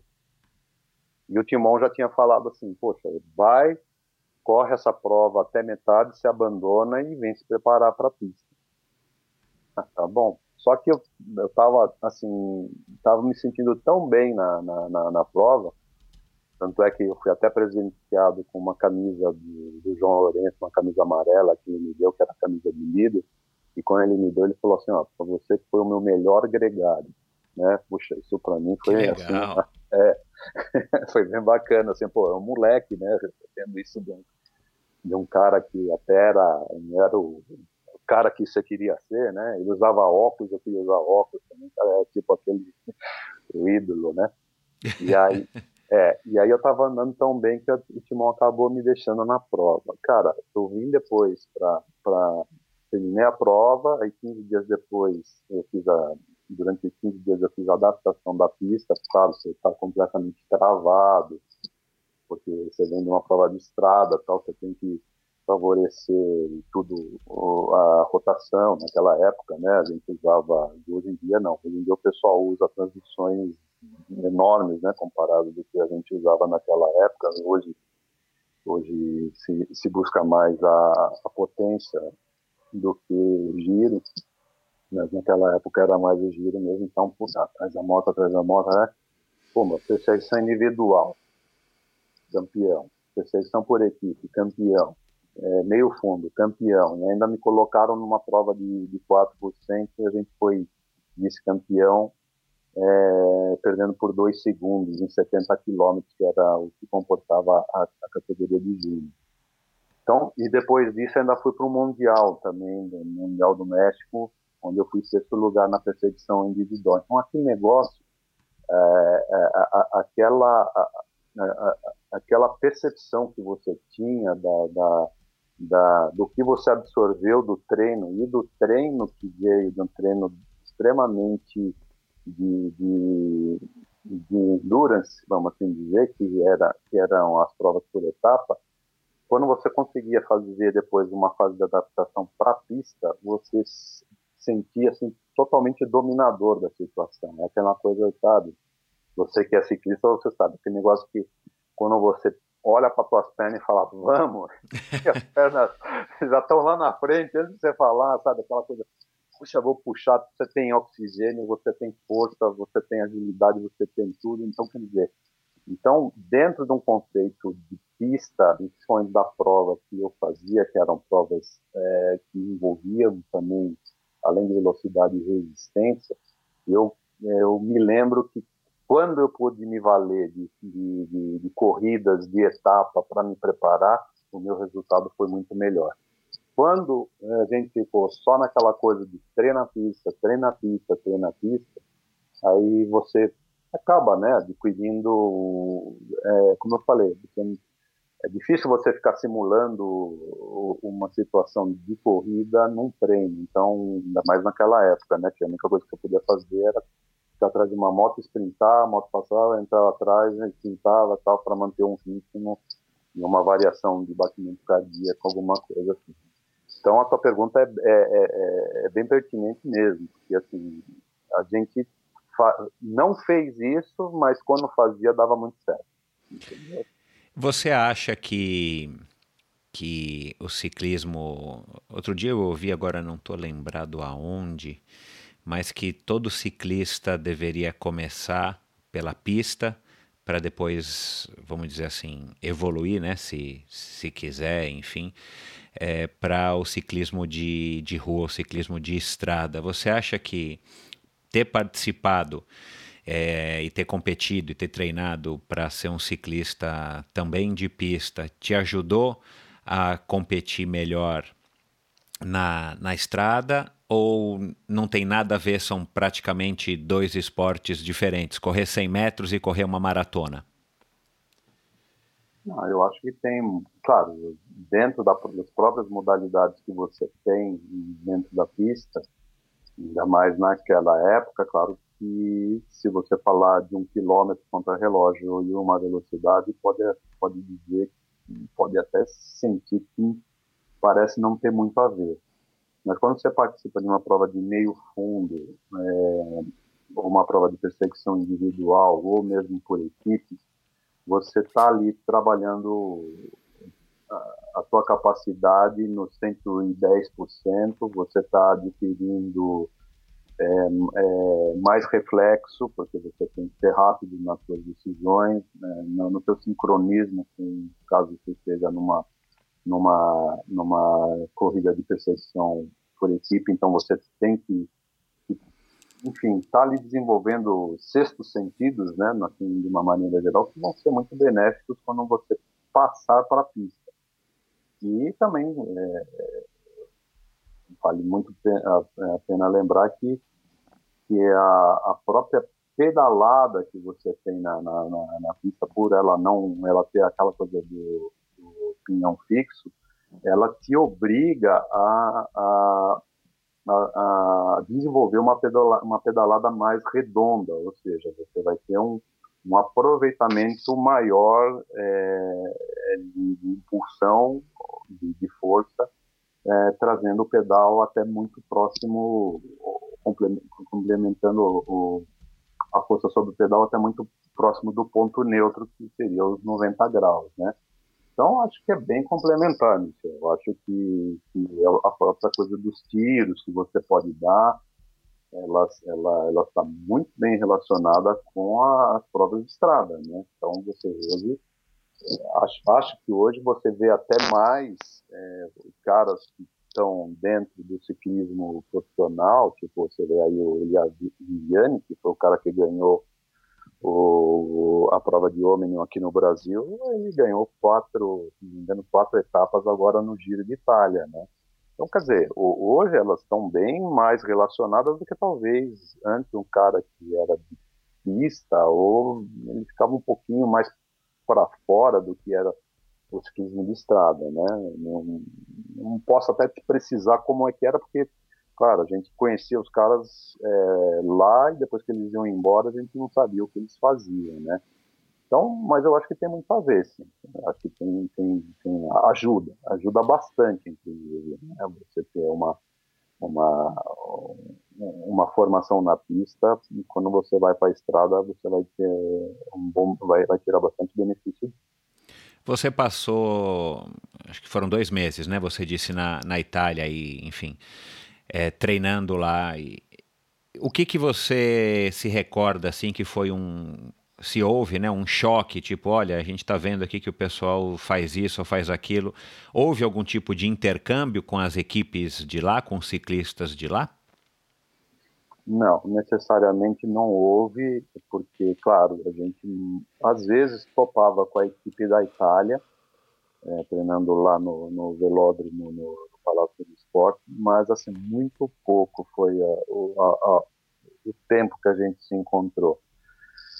É, Para mim, especi especificamente, assim, é, eu ainda estava vislumbrando tudo aquilo de uma maneira geral, né? Estou no país do tô no país do ciclismo, que era o país do ciclismo na época, ainda é hoje, mas na época era muito mais.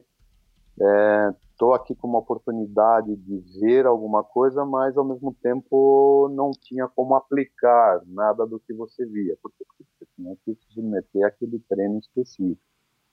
Então, quer dizer, é, é uma coisa assim que, que parece que você está ali, mas ao mesmo tempo parece que você está tão restrito a a, a, a, um comando que você acaba não ampliando muito o seu grau de conhecimento que você não pode aplicar. Então, é, era uma coisa assim, até não, não, não, não se valendo tanto da Olimpíada de Moscou, mas vamos me valer mais da Olimpíada de Seul. Em Seul, praticamente já tinha 11 anos de ciclismo, então você acha que você já entende bastante da coisa, né? E aí é, nesse, né, né, nessa temporada especificamente, quem era o presidente da confederação era o Fernando Nabu, e ele trouxe como treinador para a equipe de pista o, o treinador da equipe dos Estados Unidos que competiu na Olimpíada de Los Angeles, o Ed B. E nós depois também fomos fazer um estágio lá nos Estados Unidos, porque ele morava lá, tinha família e tal, então ele não, não tinha talvez muita disponibilidade de tempo, ou talvez familiarmente falando, não, não podia deixar o pessoal para trás. Então nós fomos para lá, fomos lá na Califórnia, em San Diego, e ah, pessoal, tá, então tudo bem, então vocês são os caras é, da perseguição, tal, então vamos lá, vamos tomar tempo, tá? Então a linha, a linha Silvestre, Louro, Jamur, Clóvis, tá, atenção, um, dois, três, vai, pumba.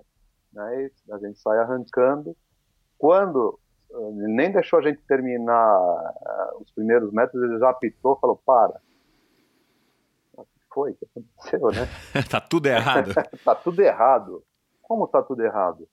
caras, vocês arrancam é, virando para o lado, vocês não podem ficar inclinando a bicicleta para lá e para cá, tipo, como se você estivesse numa subida. Você tem que pegar a bicicleta e puxar e empurrar, puxar e empurrar. Não, você está brincando. Não, é, é assim mesmo. Blá, blá, blá. Então tá bom, então vamos lá. Então, claro, daí fomos fazer como ele que estava é, ensinando, vamos assim dizer. E, poxa, isso refletiu alguns centésimos no, no, nosso tempo que a gente via uma efetividade muito melhor no, na, na, naquela arrancada do que como a gente estava fazendo. Entendeu? Então, Entendi. quer dizer, dentro de um parâmetro anterior, você estava ali meio submetido a, a bom, é, poxa, eu acho que tem que subir um pouquinho mais o, o, o, o cilindro da minha bicicleta, mas o teu medo de fazer isso era tão grande que você não fazia. Mesmo você sentindo que, porra, acho que minha perna está um pouco dobrada, né?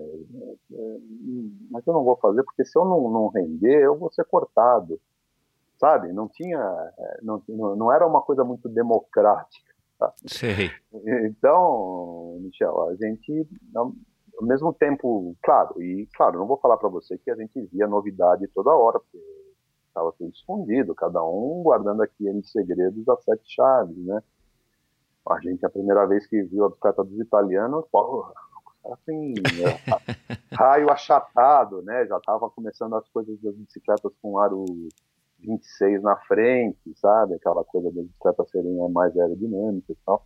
Mas meio, tipo, os caras não deixavam você chegar muito perto também, né? Essas Eus que vocês rodavam aqui do, da Calói, elas não tinham roda menor na frente, 26? Ainda não tinham? Não, não tinha. A gente só foi usar a roda 26 para quando a gente foi treinar para a Olimpíada de Los Angeles, no México. Aí a gente acabou, lá tinha a fábrica da Benotto, e a Benotto acabou fazendo as bicicletas de pista para nós, e aí sim já eram com, com a roda 26 na frente. Mas até, até 84, as bicicletas eram com roda. É, enfim, tinha que ser uma bicicleta bem comum, você não podia pôr nada nela que já era já era considerado como acessório ou carenagem, alguma coisa, nada podia, né? Colocar na bicicleta. Só, tá. só. Como é que foi participar desses primeiros Jogos Olímpicos em 80? Você estava com 18 anos? Tinha acabado de fazer 18 anos. Então, eu... como é que foi chegar lá e se deparar com o ursinho Misha? Cara, foi assim, uma, uma coisa bem. É, é, claro, tudo que vem antes, né? Então, pô, pai, pai, moleque, é, acabou de ter o, o, seu, seu primeiro título internacional no Pan-Americano, mas ainda não conviveu com a meca do ciclismo, aí vai, aquele ar, o ar é diferente, né? Tudo é diferente, né? Você está na Itália, você está vendo culturas, paisagens, enfim, você está assim, deslumbrado com tudo, né? E, e o fato da, da, da de Moscou, assim, ela veio mais assim, como é que eu posso dizer? Não, não quero dizer que não é que não foi encarado seriamente, mas assim, eu sempre fui um cara muito pé no chão, né? Muito cético em relação a, ao que a gente podia fazer ou não fazer, sabe? Sempre tem um objetivo. Eu nunca fui das três Olimpíadas que eu fui, eu nunca fui pensando numa medalha, eu sempre fui pensando numa melhor performance, né? Sempre foi o que eu mais, mais assim, entendia, porque sabia me localizar, né? Mas não quer dizer com isso que você não se dedicasse, ou... só que, claro, a sua aspiração é outra, né? Uhum. Ainda mais quando você vai correr uma prova contra relógio. Quando você vai correr uma prova de linha, ou meio fundo, ainda você pode ter um dia que você esteja inspirado e com um pouco de sorte, e aí você acaba ganhando ou, ou, ou conquistando uma medalha, porque não tem um, um ganhador já pré-definido, né? Mas assim, mesmo assim, com toda a garra do mundo, e claro, com toda a vontade de ser ciclista e, e, e aquilo, mas é, foi, foi muito foi muito engraçado assim a, a, o ambiente da coisa, né? Você estava num país de, de cortina de ferro. Você estava com medo, você tinha um boicote dos Estados Unidos, você tinha um medo de uma guerra nuclear. Olha só, né, o que o que passa pela cabeça, né? E aí, claro, né, cara, a gente vai, a gente compete, a gente, a gente é, como eu posso falar, a gente entende o que está acontecendo e, e aquele ambiente da Olimpíada e, e, tudo mais. Então, quer dizer, para mim foi uma experiência, mas não só a Olimpíada, o todo que veio, né? A experiência pela Europa, não é que a gente estava na Itália, a gente viajou por alguns lugares, para a Alemanha, para Frankfurt, nós temos correr uma prova em Frankfurt, outra, outra prova em Munique. Então você vai lá naquele velódromo onde foi a Olimpíada de Munique. Claro, aquilo estava muito recente ainda, né? Tinha oito anos que aquilo tinha acontecido. Então, assim, cara, eu tava. Eh, a palavra certa era regozijando, né, com tudo aquilo, assim, tudo acontecendo muito rápido, né? Não, não na, na matéria do resultado. Então, para um moleque, um cara que, que, aconteceu muito, as coisas vieram muito, muito rápido, assim, no, no sentido de de estar tá presente na, nas melhores competições a nível mundial, né? É, resultado a gente, claro, eu nunca tive nenhuma aspiração, então não posso dizer que saí de lá frustrado, não, isso eu não, não vou dizer que saí, não. Mas é, saí realizado, essa é a verdade. Tinha muita, teve muita cobertura da mídia, vocês acabaram ganhando destaque eu lembro de ter assistido, eu lembro, né, do Ursinho Misha, como eu brinquei agora aqui, mas eu não me recordo mais nada, assim. Eu lembro de ter assistido e tal, eu era garoto também, tinha, sei lá, 10, 11, 12 anos, não, não me recordo de, do que, que eu estava assistindo e tal. Mas vocês chegaram a ter um, um destaque, os ciclistas aí dessa, desse, desses jogos aí de, de Moscou? Alguma coisa que te deixasse mais famoso, assim, sabe? Tipo, você, che... você estudava nessa época, né, Louro? A gente acabou não falando. Você continuou estudando e sendo ciclista, né? Mesmo tendo que se ausentar tantas vezes do país, ou você chegou a parar de estudar? Na verdade, assim, eu parei, eu, eu terminei o colegial em 79, então aí eu conciliei bastante a coisa de treino e viagem, né? Até por participar do Mundial da, da Argentina e do, da, do Pan-Americano da Venezuela lembro que eu saía eu, no último ano eu fazia eu fazia de noite era curso noturno aí meu pai passava ali no Itaim me pegava estudava ali no colégio Costa Mansa né? E que é ali na Juscelino Kubitschek por exemplo Cachoeira. E, e ele me levava para o velódromo eu tinha a chave do velódromo né para entrar entrava a gente ficava todo todo mundo alojado lá dentro mas eu ainda conseguia conciliar a parte de estudo com a disciplina. Eu terminei o colegial e, e, meio que resolvi ser ciclista só, né? Falando, pô, eu preciso, eu preciso de mais tempo para descansar e tudo mais. Então, eu segui sem, sem fazer um pouco de alguns cursos, um pouco de curso de inglês, alguma coisa nesse sentido, mas eu voltei só depois para faculdade em 86, quer dizer, eu fiquei praticamente eh, seis anos né, sem, sem estar em contato com qualquer curso. Aí fiz um curso de administração de empresas em, em 86 até 86, 87, é, até 89 e aí depois eu lógico não fiz mais nenhuma pós-graduação nem nada nesse sentido. Então é, realmente assim, não, não, tive. Sempre tive uma preocupação, é claro, de manter esse lado de, de, escolaridade um pouco mais em evidência, né? embora tenha que um certo período da minha vida ter tido que optar por, por ter função de viagens, né? Isso é uma coisa mais, mais diluída, vamos assim dizer, né? Tá. Bom, aí você teve, nessa época, em 80, você chegou a sair no, nos jornais, enfim, na televisão, dando entrevista e tal, era uma coisa muito. O ciclismo ainda não tinha. É, enfim, alguma, alguma repercussão, alguma divulgação, mesmo sendo um ciclista agora que estava indo a caminho das Olimpíadas? Olha, Michel, da, da, experiência que eu tive nas três Olimpíadas, é a mesma experiência que é, a gente teve aqui, mais pontualmente falando, quando foi as Olimpíadas, a, a Olimpíada do, de, do Brasil. É, o Brasil sempre foi um país hipócrita no sentido do, do da atividade esportiva, né, da competição. Quer dizer, essa coisa de eh, sempre desfraudar a, a bandeira porque vai ter um, um campeonato importante, é, isso não é, não é de agora que, que acontecem, né? Isso sempre aconteceu durante pelo menos essas três, quase quatro Olimpíadas que eu participei, né? Então, claro, o momento que se, a, se cria um motivo, é, você tem que ter pauta para colocar no, no, na tua via, que no, no, caso era um jornal. Então, lógico, sempre houve mais preocupação, vamos falar assim, existia um jornal específico que era a Gazeta Esportiva e a Gazeta Esportiva sempre cobriu o ciclismo. Isso sempre foi verdade.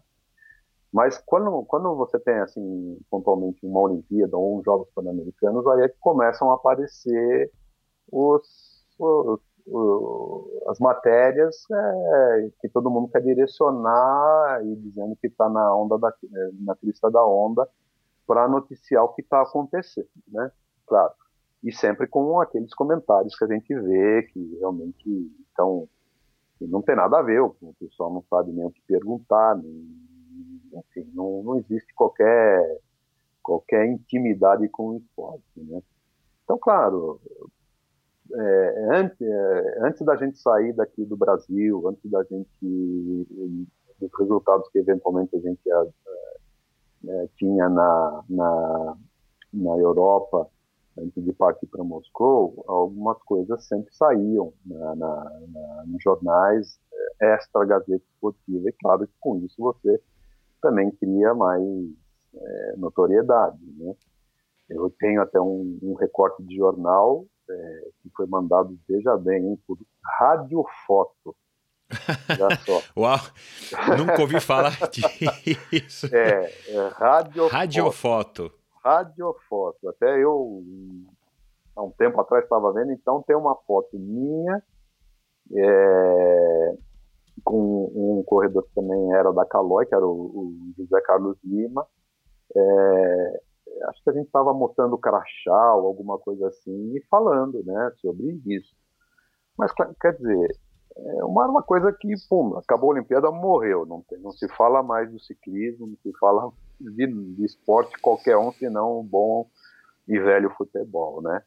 Então, claro, você cria uma certa, uma certa evidência a mais, né? Mas é uma, uma falsa evidência, né? Isso que eu quero dizer, porque não existe uma continuidade depois para que você até se torne alguém mais bem percebido do que você era até aquele momento da Olimpíada.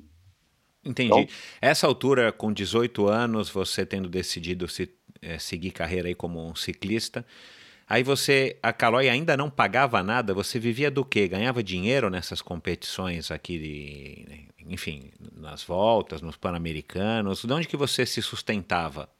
Ou ainda era o teu pai te, enfim, alimentando esse sonho e que eu imagino que ele, ele deve ter ficado muito feliz aí, principalmente com esse começo de carreira é, e logo ir para uns Jogos Olímpicos, né? Ah, com certeza. Isso para ele e para toda a família foi assim, né? foi um momento que todo mundo curtiu muito mesmo, uma coisa bem, bem que deu bastante orgulho na família, né? Mas a, a, parte de ganhar dinheiro ou ganhar um salário, é, a coisa já começou justamente um ano antes, quando eu já comecei a fazer parte da seleção brasileira e já ter aqueles resultados é, é, enfim, que eu já tinha passado, porque a Calói, ela, ela começava a pagar os ciclistas a partir do momento que eles se tornassem da categoria aspirantes, né, ou seja, uma antes da categoria elite.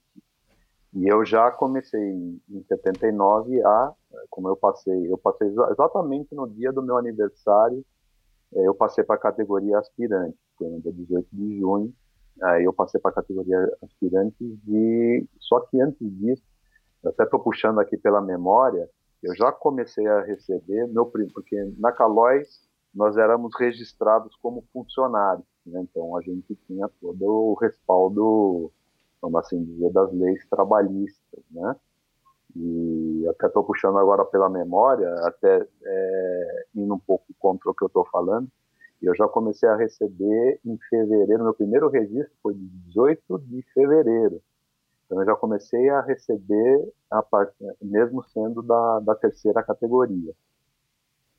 E eu me lembro bem que quando, quando terminou o, a, a, escalação para a pré-seleção, para a gente viajar para Itália e para Moscou, o Timon me chamou lá no velódromo e falou assim: Tchê, já vou subir teu salário, agora vai ganhar, ganhar como um, um categoria elite, primeira categoria. Então, eu ali, ah, ah, em 80, antes de ir para as Olimpíadas, eu já estava ganhando o mesmo salário dos, dos caras da categoria principal. Então, Uau. basicamente, daí, sempre eu já vim numa, numa, numa, numa pegada de profissional, ou seja, ganhava dinheiro com o ciclismo né? ganhava salário com o ciclismo. E, e, era, e era um valor que, vamos dizer assim, razoável, eu com certeza eu imagino que não, que não era um valor bom, mas para a época era um valor razoável, ainda mais para um, um jovem adulto, aí, um, um, uma pessoa saindo da adolescência, era uma coisa que, que você, enfim, que, que te dava aí um padrão de vida bacana? Olha, para um, um garoto de 17 ou 18 anos, é, era. Era um bom dinheiro. Era um bom dinheiro, claro, não sendo casado, não tendo família, vivendo na casa do pai.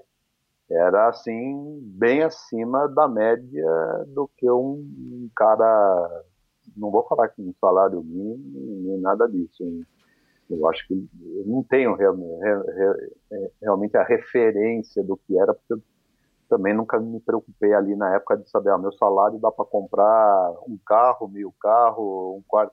Eu levo, vai, 10 meses para comprar um carro popular, eu nunca fiz essa, essa coisa, né? Mas eu me lembro que um dia conversando com esses ciclistas, já, já agora para frente, vai, vamos dizer assim, vamos dizer, já adulto, já, já na categoria elite por muito tempo, me parece que a gente chegou a uma conclusão que o nosso salário era em torno de 4 a 5 mil dólares. Entendeu? Então, quer dizer. É, é excelente, né? Era um salário bom, né? Um salário bacana. Lógico que hoje o dólar, é, talvez a referência do dólar. Não, é, mas, mas vamos pensar num dólar mais baixo, é. mas enfim, já é excelente, né? É excelente. E como ainda foi antes do plano real, né, então fica difícil você falar, né, tipo, bom, eu ganhava tantas giripocas, então o que, era isso? É, né? é, é.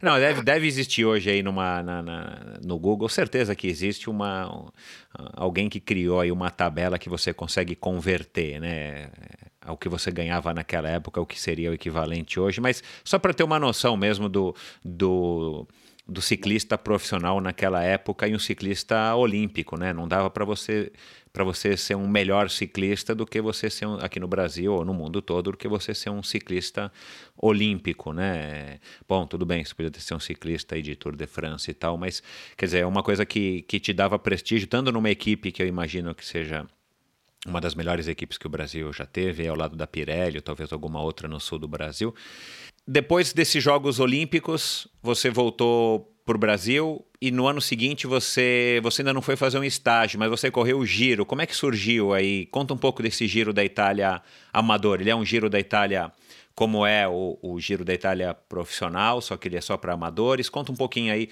dessa tua participação. A gente acabou de ter o Giro, né? Nós estamos agora aqui na, na bem na vésperazinha do, do Tour de France. Conta como é que foi essa tua experiência aí e você acabou correndo duas vezes esse, esse giro dos diletantes. Bom, na, na primeira edição, que foi em 81, Michel, eu, eu realmente, é, depois de tudo aquilo que eu contei em relação a treinos, de participação de voltas, de, no ano de 1980, e ainda com eu uma idade ainda talvez não, não suficiente para suportar tudo isso, eu acabei pagando bastante eh, com na, na, na, parte de desempenho em 81, né? É, realmente eu, eu, sofri bastante problemas de saúde, inclusive inclusive sofri de pneumonia e, e, depois de um treino que nós fomos fazer até é, pra, né, um treino pra, visando justamente o, o, Giro de Itália. é, na, em Campos de Jordão e a gente até ficou lá na casa do nosso amigo Pinheiro, que faleceu recentemente, né, que foi sempre um grande incentivador do, do, do ciclismo. E, e dali eu parti para a gente partiu para a Itália e eu parti com, com esse problema e poxa vida, eu logo acho, não me lembro bem quantas etapas eu fiz e era um giro que passava por uma parte muito montanhosa, então eu acabei abandonando. E depois, é, no ano seguinte, foi 82, eu depois também fui fazer um estágio na Itália. Eu passei lá três meses e meio e foi realmente uma no sentido de que o seu Bruno quis retomar essa parte de tentar lançar o ciclista brasileiro no, no meio do, do ciclismo europeu. Então, vamos dizer assim que foi uma retomada. Isso já tinha acontecido com uma, gera, uma ou duas gerações anteriores, foi o próprio Cláudio Rosa, que acabou estagiando também na Itália, então ele quis retomar esse projeto.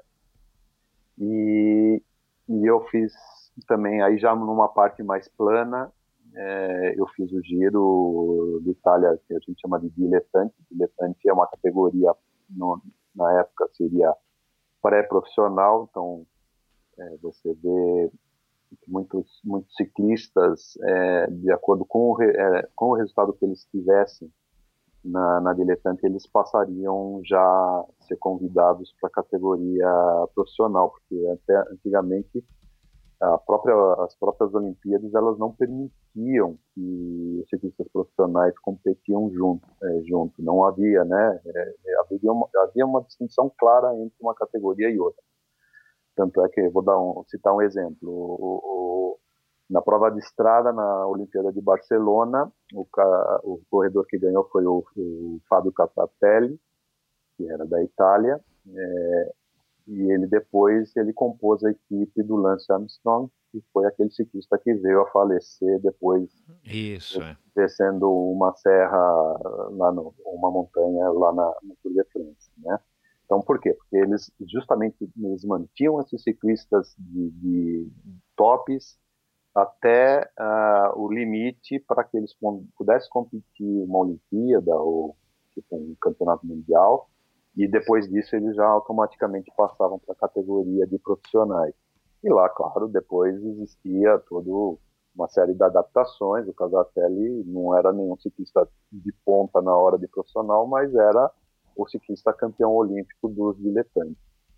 Só que naquela época existia uma, uma, uma, uma, uma força muito grande dos, do, das equipes da, da cortina de ferro. Então você tinha os times da da União Soviética, da Alemanha Oriental, da Tchecoslováquia, Polônia, e esses caras eram tremendamente fortes, era uma coisa assim que e, até existiam, né, várias é, declarações entre esses caras e os caras que eram profissionais de ponta, né, dizendo ah, a tua sorte, tipo assim, né, a tua sorte é que eu não tô aí no, não posso passar para o profissional, senão você não ia ser quem você é, sabe? Existia uma rixa muito grande.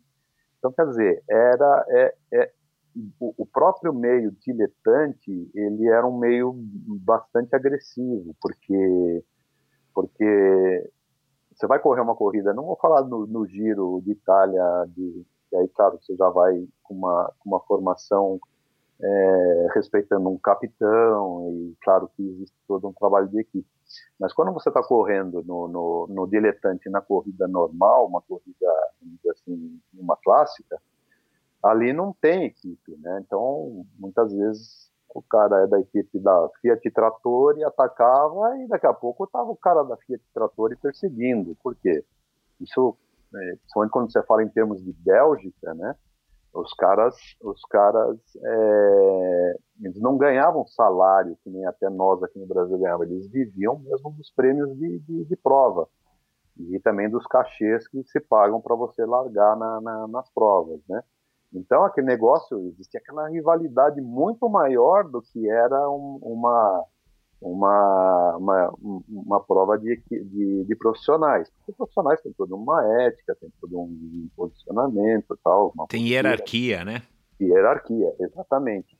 Então, quer dizer, é, lógico, guardando devidas proporções, como eu falei, Capelli foi, foi campeão olímpico, mas quando até o dia que ele faleceu, eu acho que ele não tinha ainda conseguido ganhar uma corrida sequer na, na, na, na no, no, âmbito profissional.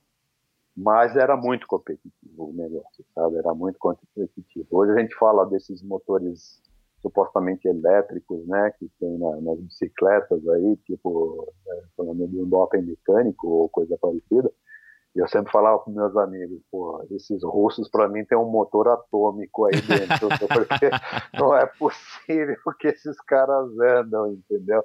E era assim, não era um, era, se tivessem quatro, os quatro estavam lá na ponta socando o pau na frente para fazer todo mundo sobrar de roda, né?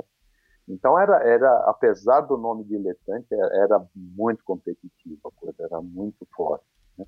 E, e, aí, e a distância eram, eram as mesmas etapas, as mesmas distâncias do giro original? Não, não, sempre tem uma, uma redução, né? Existia, é, no, no caso, no, no, no, giro, no, no giro da Itália, no diletante, é, as provas elas não eram tão longas, mas é, tem uma permanência bem, bem grande de etapas de 180 quilômetros, 170 quilômetros e tal. Nunca, nunca passariam tal de 200 quilômetros, porque existia uma limitação até 180 quilômetros para bilhetante. Né? As provas não podiam ser, não passar desse, dessa quilometragem. Então, logicamente, havia, havia uma certa diferença do que era a prova dos profissionais que hoje também já está um pouco mais reduzido, mas naquela época elas eram bem mais agressivas também. É, e, e, e eu estou vendo aqui, enquanto você fala, que, a, que o, o giro, que também é conhecido como giro abaixo de 23, né, o Under 23, é. ele, acho que foram só sete etapas. Ele também tinha uma quantidade de etapas reduzida nessa época que você participou ou eram três semanas também? Não, não, não, eram, eram reduzidas, eram mais do que sete etapas, isso com certeza. Eram sempre provas para sempre provas assim diletantes em qualquer âmbito que a gente, em qualquer país que a gente corria, ou, elite amadora, ou sei lá que nome a gente pode pode pode é, agregar aí, elas sempre é, girava em torno de 10 dias de provas, né? Muitas vezes é, 10 dias sendo com duas etapas no mesmo dia, às vezes. Então, podia ser que fossem até de 12 etapas, né? Que legal. É, mas é, não, nunca acima disso, né? nunca eu mesmo nunca corri nenhuma prova. É o objetivo também de preservar o ciclista, né? Porque muito jovem também se desgastar tanto é, como, como uma, numa, numa, num giro aí de uma grande volta de três semanas é, é talvez seja exagerado mesmo, talvez seja essa a razão, né? É, e hoje você pode ver que, mesmo hoje, ela já diz o nome é Under 23, né? Naquela época, você estava ali com os caras 24, 25, 27, você estava, eles ainda não tinham atingido, claro, isso eu estou falando dos, dos russos, dos DDR, dos alemães, dos orientais, claro. Os caras já não tinham mais, não tinham como, já, já tinham passado da idade para para passar para profissional, que claro, normalmente um profissional, um, um ciclista diletante se tornava profissional é, acima dos 23 anos, mas ali é uma idade, é uma idade limite para ele também se adaptar e se desenvolver sem prejudicar o seu desenvolvimento. Então, quando o cara é muito mais velho que isso, pois o tempo de útil dele, né, a sobrevida, a, vida dele como profissional vai estar muito limitada porque ele não passa de 35 ou 36 anos, vamos assim dizer. Acho que o único carinha que, que realmente é, fez, até ganhou, me parece, um Giro de Itália ainda sendo sub-23 ou 23 anos, foi o, o Giuseppe Saroni, me parece que ele ganhou um, um, um Giro de Itália com 23 anos. Não quer dizer, foi um cara que deve ter sido muito precoce, né, no, no sentido de, de, de, ter passado para o profissional e ainda já já meteu, já já já conquistou um Giro de Itália. Mas normalmente isso não acontece. Né? É, foi um ponto fora da curva, né? É, exatamente. Bom, você foi para os Jogos de Seul ainda em 88. É, em 92 você foi para os Jogos de Barcelona e você correu também, além da, da pista, vocês correram os 4 por 100, né, junto com o Márcio Mike, teve aqui também agora há pouco. E vamos falar também desse desafio dos ciclistas versus os triatletas em 91. Mas foram três Jogos é, Olímpicos. É, enfim, esses dois giros da Itália, como falei, tantos títulos aqui brasileiros, você foi campeão brasileiro aí, enfim, de contrarrelógio, de, de prova de, de pista e tal.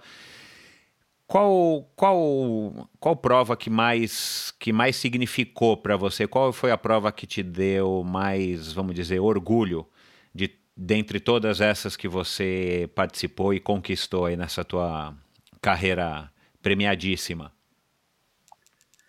Olha, acho que assim, é, a primeira prova é, é, a gente não quis tanto. Então eu tenho que pontuar essa como uma das mais importantes que, que eu ganhei. Aquela eu... em Bugaçu.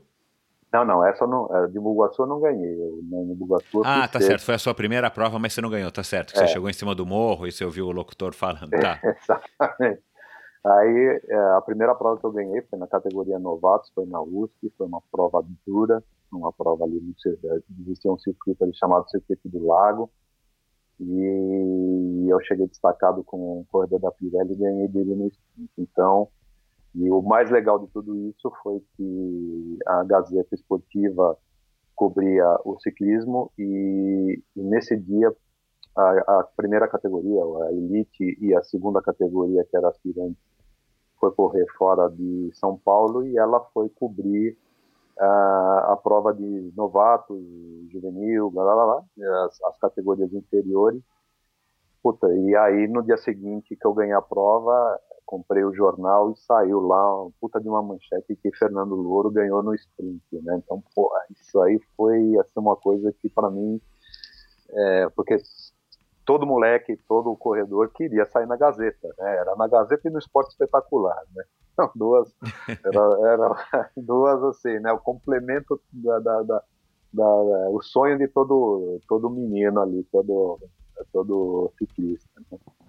E aí isso aí para mim é uma, um lugar, uma coisa que eu não esqueço. Não, não, tá, até fez 40 anos, tá lembrando disso, é, dia 16 de abril, faz exatamente 40 anos que isso aconteceu e eu consigo lembrar disso com muitos detalhes. Então, praticamente, e depois uma outra que, que, que, eu, que eu acho que tenho que ter bastante orgulho dela foi a primeira vitória na, na etapa da, da volta do Brasil, que foi São Paulo, Guarujá, e também em falar da, da, da etapa de, de Campos do Jordão a São Paulo, né? Que foi organizada pelo Fernando Nabuco, né? Pelo Fernando Nabuco, exatamente. É, que já, aliás, só um parênteses, já teve aqui no ano passado, no episódio número 10.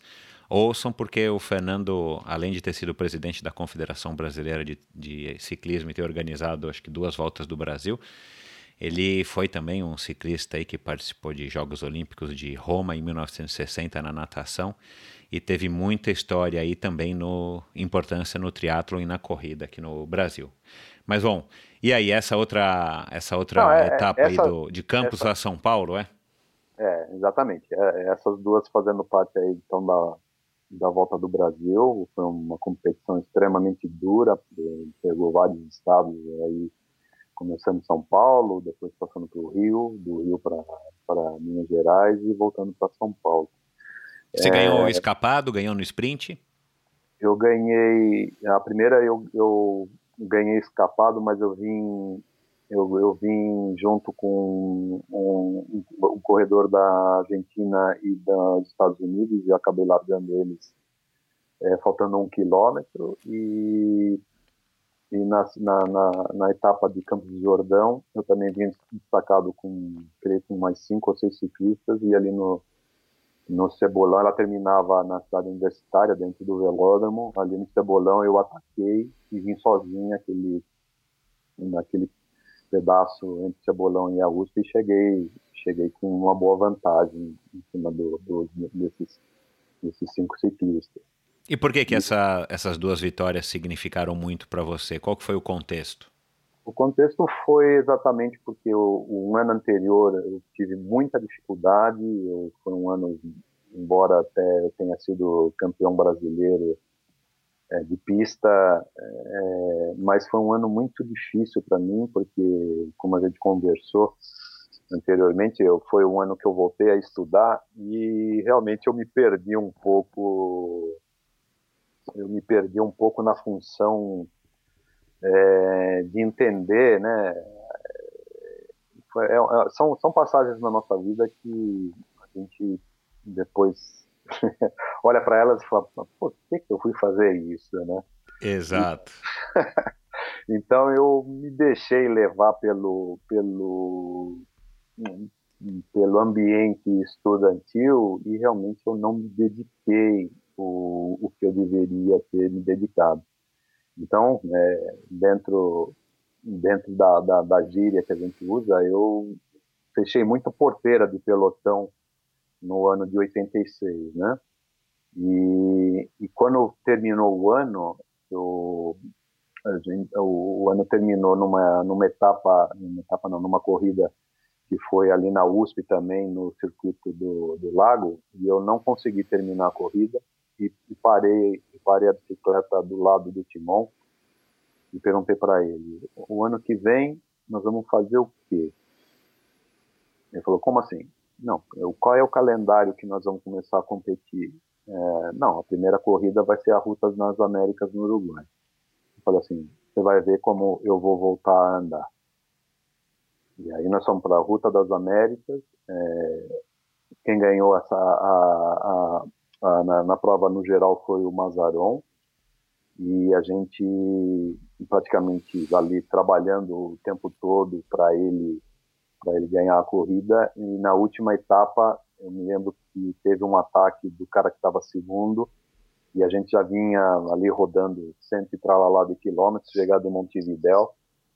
E todo mundo é, revezando e só que aquela já era aquele revezamento final já era praticamente faltando uns 5 quilômetros para a chegada todo mundo puxando aquele último suspiro, né? Último suspiro, último suspiro, último suspiro, e ninguém conseguia encostar no cara que estava na frente.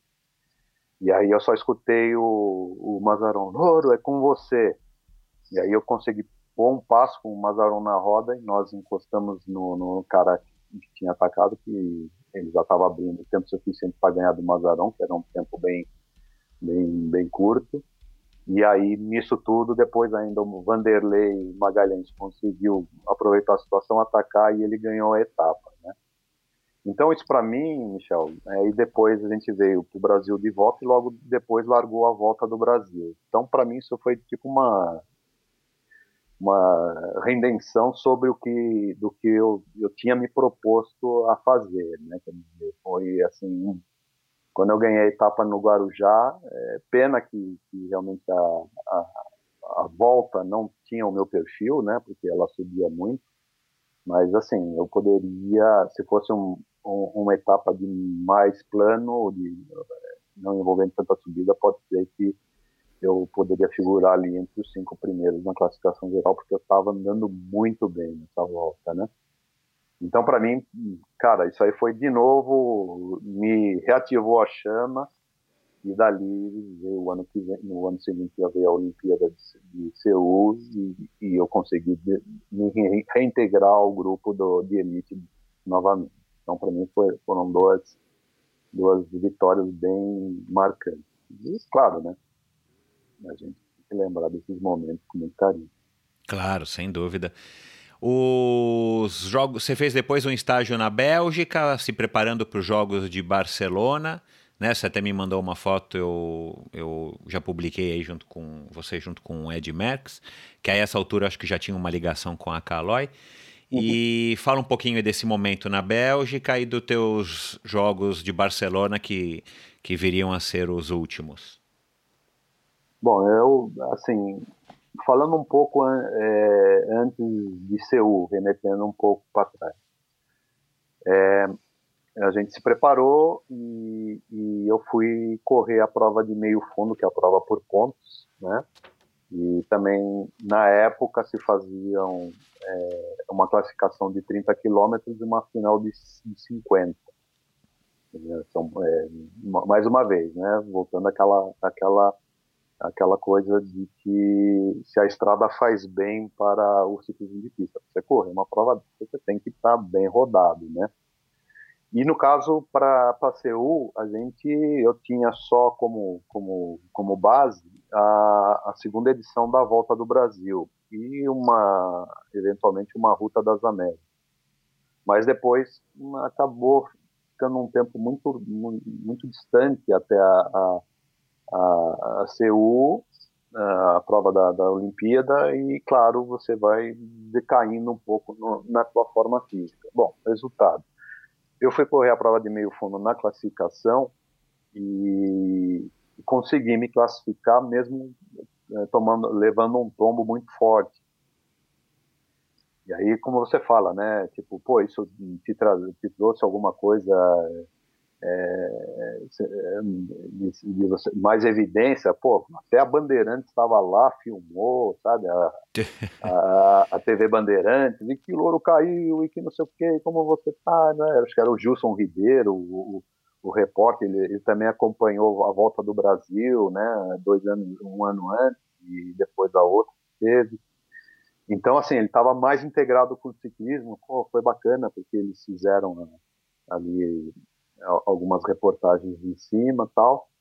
E só que o tombo que eu levei, é, ele me afetou bastante, assim, em matéria de, não sei, me aplicaram qualquer coisa lá, né, talvez uma antitetânica e aquele negócio, eu tive uma reação, eu não dormi bem, não consegui descansar. No dia seguinte eu corri a prova de perseguição por equipe Falhei, fui o cara que sobrou, faltando. Eu consegui fazer só 2 dois, dois, mil metros, sendo que eu era o, supostamente o segundo homem da, da equipe, o primeiro era do Silvestre.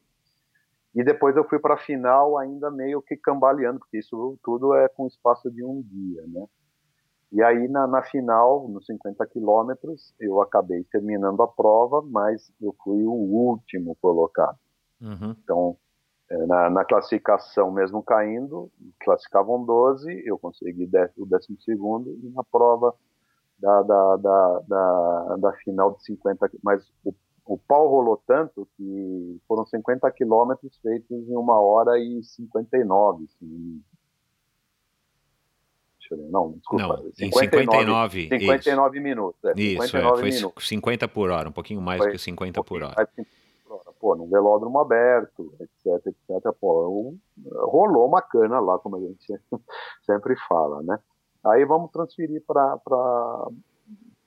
Barcelona. Então, Barcelona, eu comecei, fiz uma preparação, Ruta das Américas, volta do Uruguai e fui para a Bélgica, já visando a Olimpíada e visando a prova de meio fundo.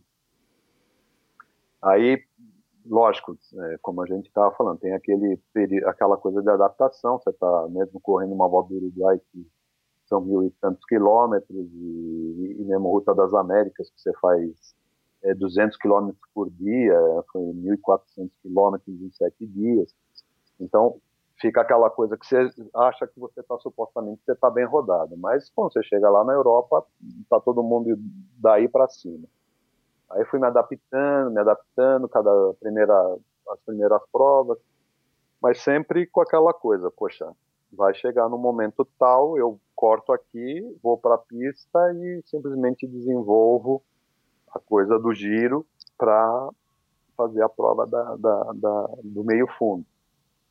Só que teve ali um desentendimento junto com, com na época era o pai do Vanderlei Magalhães, né?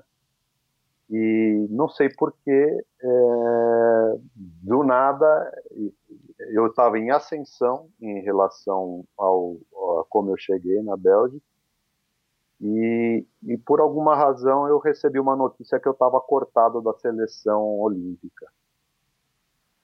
E? Mas como assim, estou cortado? Eu estou andando bem, cada vez estou. Claro, o Vanderlei tinha, sabia, era o cara que mais andava, mas depois tinha o Hernandes e tinha o irmão do Vanderlei, Márcio Mai e mais um estavam aqui no Brasil ainda, né? nem foram para lá. Não, porque temos que fazer assim, porque ah, é, é, politicamente a gente tem que dar oportunidade para outros que não seja da Caló e não sei o que. Puta, se você vai cortar alguém, você tem que cortar o pior, eu não sou o pior. Não, porque os outros vão correr a prova de estrada, que vão me ajudar. Eu falei, escuta, eu não estou aqui para saber do teu problema. Eu estou aqui, eu vim com uma missão. Eu vim aqui para treinar porque eu quero correr a prova de meio fundo da, da Olimpíada de Barcelona. Não, tá cortado, não sei o quê. Aí peguei, liguei para o seu Bruno, falei, seu Bruno, está acontecendo isso, embora o seu Bruno não, não fosse mais o presidente da confederação, mas ele se inteirava das coisas e até tinha uma certa influência, era uma assim, Aí eu nunca vi o seu Bruno gaguejar, né? Ele falou, não, que coisa, isso não pode, estão dando bem, e que não sei o quê, vá lá, mas... não, mas vem para o Brasil, tá? Vim para o Brasil, aí fui correr uma prova de meio fundo no Equador, imagina, né? Lá em Quito, lá nas, na, nas alturas, né? Aí é, era um pan-americano, eu acabei fazendo, é, mas assim, tudo, tudo, é, tudo embrulhado para presente, sabe? Aquela coisa assim, tudo, ah, vai embora. Aí, claro, sem poder fazer qualquer tipo de adaptação para a pista, ainda consegui me classificar em quarto lugar na, na, na, na prova do, do Pan-Americano. Aí eu voltei para São Paulo, aí falou assim, olha, me chamaram, né? Falaram, olha, oportunidade vai ser correr a prova de 4 por 4 por, a prova de 4 por 100. Mas como eu vou correr a, eu quero correr a, não, é, você vai correr a prova de, é, de 4 por 100. Mas, poxa, põe então o Hernandes e põe o teu irmão para correr a prova de 4 por 100. Não, o Hernandes vai correr a prova de 4 por 100. O meu irmão não, ele está resguardado. Eu falei, pô, cara, peraí. Mas, sabe, aceitei a situação, viajei para Barcelona, é, já naquela coisa nem, é, nem cá nem lá, nem treinando para pista, nem, nem, nem, nem treinando direito por 4%, porque, poxa, treinamos o quê? Treinamos talvez duas semanas aqui, fizemos duas tomadas de tempo, eu nem me lembro direito como, como é que foi a coisa. Aí, o que, que aconteceu? Fui correr a prova de 4 por 100, claro, você conhece, né, A posição é diferente. Exato. A, a prova é totalmente desgastante. É, Barcelona, é, pelo menos no circuito que a gente correu, era é, é, sobe e desce, não era um planão que nem a, que nem a, a, a marginal, vamos assim dizer, e ainda chegava lá no circuito de Barcelona. Eu me lembro, você fala do Márcio Maia, não sei se você lembra disso, né? Mas e ainda, nós perdemos o, o, o Hernandes, que supostamente seria o homem mais forte do quarteto, nós perdemos ele faltando 25 quilômetros. Então, quer dizer, terminamos hum. em três, né, que era obrigatoriamente terminava em três. E ainda chegando assim no, em Barcelona, né, no, no autódromo, era uma, uma, uma, subida tão forte que eu já joguei o volantinho e ainda falei ao Marcão, ou você espera nós, ou você vai chegar sozinho, né, porque a coisa já estava assim, naquele limite duríssimo. Aí terminamos a prova, em segundo lugar, não sei qual foi, aqui foi essa classificação. E aí, dois dias depois, exatamente dois dias depois, eu fui largar a prova de meio fim. Qual é a, a, a, grande decepção disso tudo e qual é o paralelo que eu faço com o CI? Teoricamente, eu tinha estava mais bem treinado, mais bem rodado do que eu estava em Seul.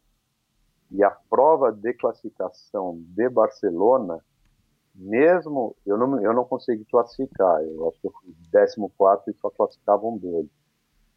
Mesmo mesmo eu nessa condição, eu sentia que a prova ela não foi tão competitiva quanto foi em Seul.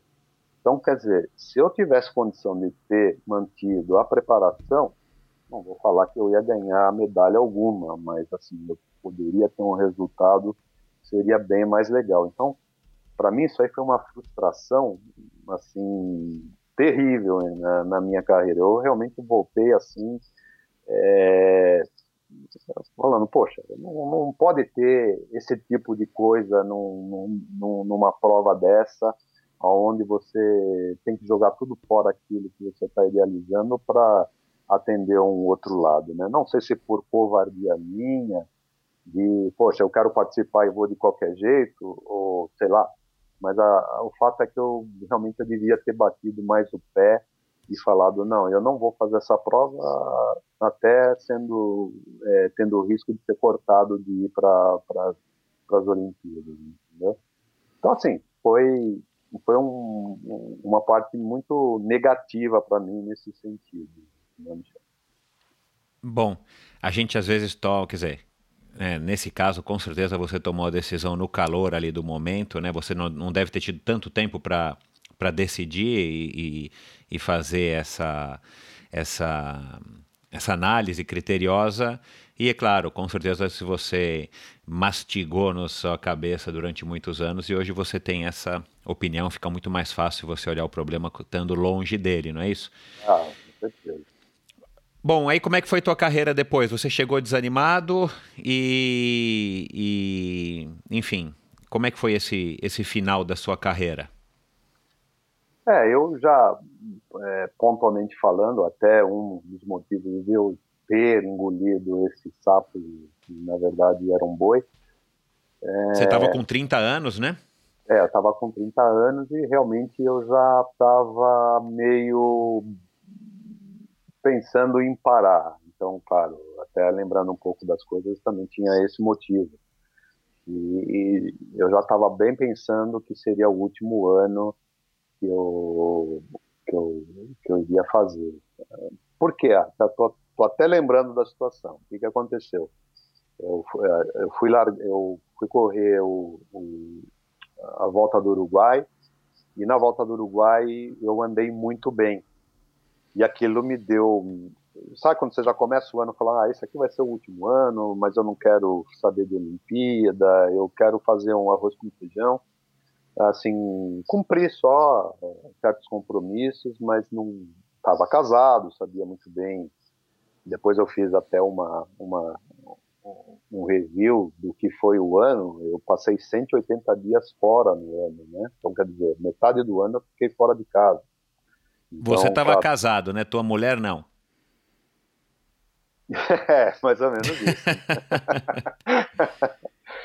e com filho já também, né? Que o filho, o filho veio logo depois de Seul, né? Então eu já estava pensando justamente isso, de manter ali uma linha, sair ainda, encerrar ainda é, dentro do, do, do topo, mas sem adquirir muito compromisso. Mas acabei indo lá para a volta do Uruguai e eu andei muito bem, né? Eu andei muito bem. Aí, é, você aí, ganhou o contrarrelógio por equipes, né? E você foi segundo no individual.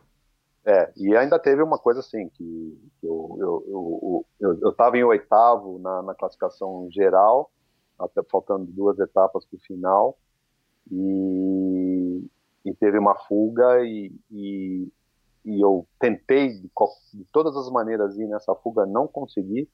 E o cara que estava em nono e, e, e, o cara que estava em décimo saíram nessa fuga. O cara que estava em, em, nono ganhou e o que estava em décimo foi segundo na geral. Então, então você vê, é, ali foi um momento, né, que puta, falei, puta, essa escorreu pelas mãos mesmo, né? Vamos assim dizer, né? Então, aí, claro, eu voltei animado, aí conversei com, com o seu Bruno, o seu Bruno me apoiou, e aí foi tudo isso depois que veio como consequência. Mas eu lembro que até o que, o que eu quero dizer, o que até me deixou aí para engolir esse sapo foi a, o fato de eu já estar tá pensando em terminar. E quando eu voltei de Barcelona, depois ainda a gente competiu mais uma, uma prova de etapas que foi a Mercosul, Lá ainda também consegui ganhar uma etapa, trabalhei bastante para a equipe Calói, ganhou bastante etapas também. Quer dizer, terminei bem o ano e aí ainda foi. A última prova foi um, um, um campeonato paulista de contrarrelógio é, de 4%. E aí realmente, sabe quando você está meio para lá e para cá, e me lembro que o seu Bruno me chamou e, e falou, bom, Fernando, eu acho que está na hora, né?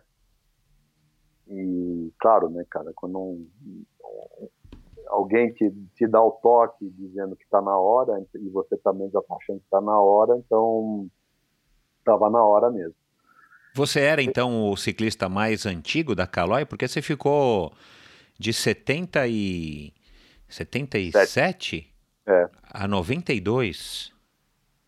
Você era o ciclista mais antigo, você lembra? Eu, eu acho que ninguém cumpriu esse, esse 15 tempo. anos, né? Fiz a conta aqui. É, são 16 temporadas, né? Vamos então. falar 16 temporadas, 15 anos, né?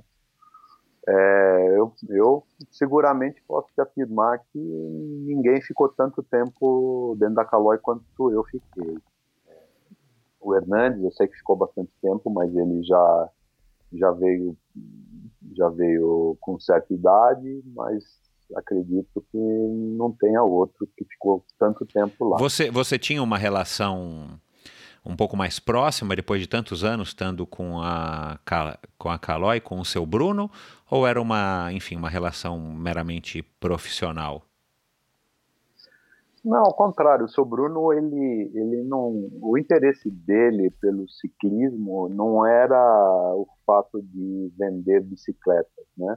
Ou, ou fomentar o esporte para vender mais bicicletas. Ele, ele apoiava, investia, é, porque ele era um apaixonado por ciclismo e ele apoiava até ciclistas rivais nossos, né? O próprio Silvestre, ele, quando a gente começou a ganhar bicicletas da Caloi, ele também dava bicicleta para o Silvestre, ele também, ele também é, ajudava o Silvestre em certas viagens, depois é, até o, o próprio Mauro Ribeiro também teve uma ajuda dele antes de ser antes de ser calói, depois quando ele foi profissional também. Então quer dizer, não era ali aquele sentido é, propriamente falando profissional ligado ao à, parte comercial. Ele era um entusiasta e o que ele mais queria era era era que as pessoas que ele investia, lógico, gostava, é, dessem certo, né? Até, até eu lembro que, que, que ele, ele tinha uma afinidade assim muito forte por mim, né? Ele, ele queria muito que eu, que eu fosse mais do que eu realmente respondi, né? Ou correspondi. Ele, ele, ele sempre teve aquela coisa de, de me ter assim como sei lá, não vou, falar um, um, filho, mas, mas eu considero ele como meu segundo pai, né? Ele me ajudou muito né, no sentido no sentido pessoal ou, ou, ou mesmo como ciclista.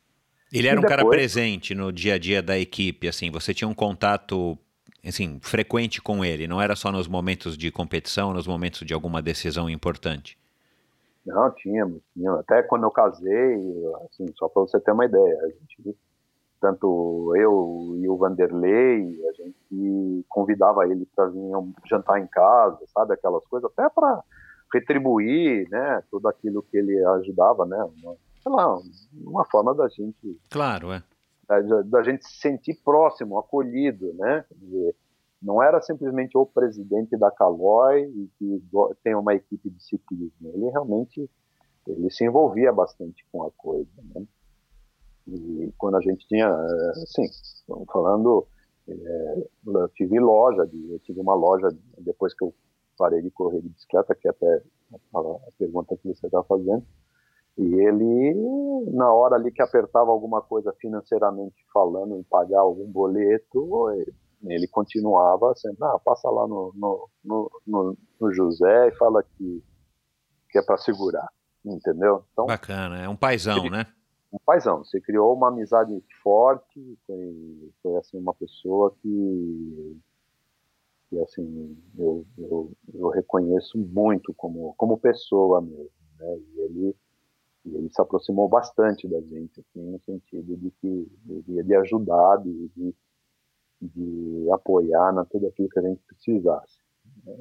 Até tem, é que eu falo, até eu me sinto devedor com ele, porque eu realmente é, sinto que quando você faz aquele aquela retrospectiva da tua vida, você vê que nem aquele momento que eu te falei, né, que você faz certas coisas que você depois fica pensando porque você fez, né? Que, e aí no sentido que, sei lá, poderia ter dado mais mais alegrias para ele como ciclista.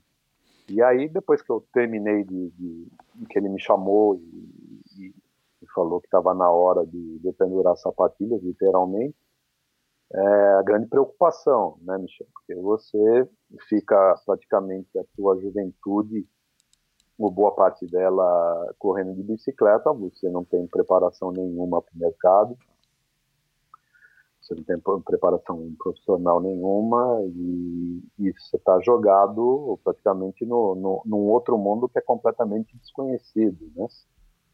E ele sempre se botou muito, sempre me deixou muito à vontade, né? No sentido de, não, começa começa é, nesse departamento, a gente agora Aí também calhou, né? Foi uma coisa que foi bem, veio bem ao encontro da, da, das compras. Depois a Caloi começou a ser distribuidora oficial da Shimano, da Katai, da Specialized.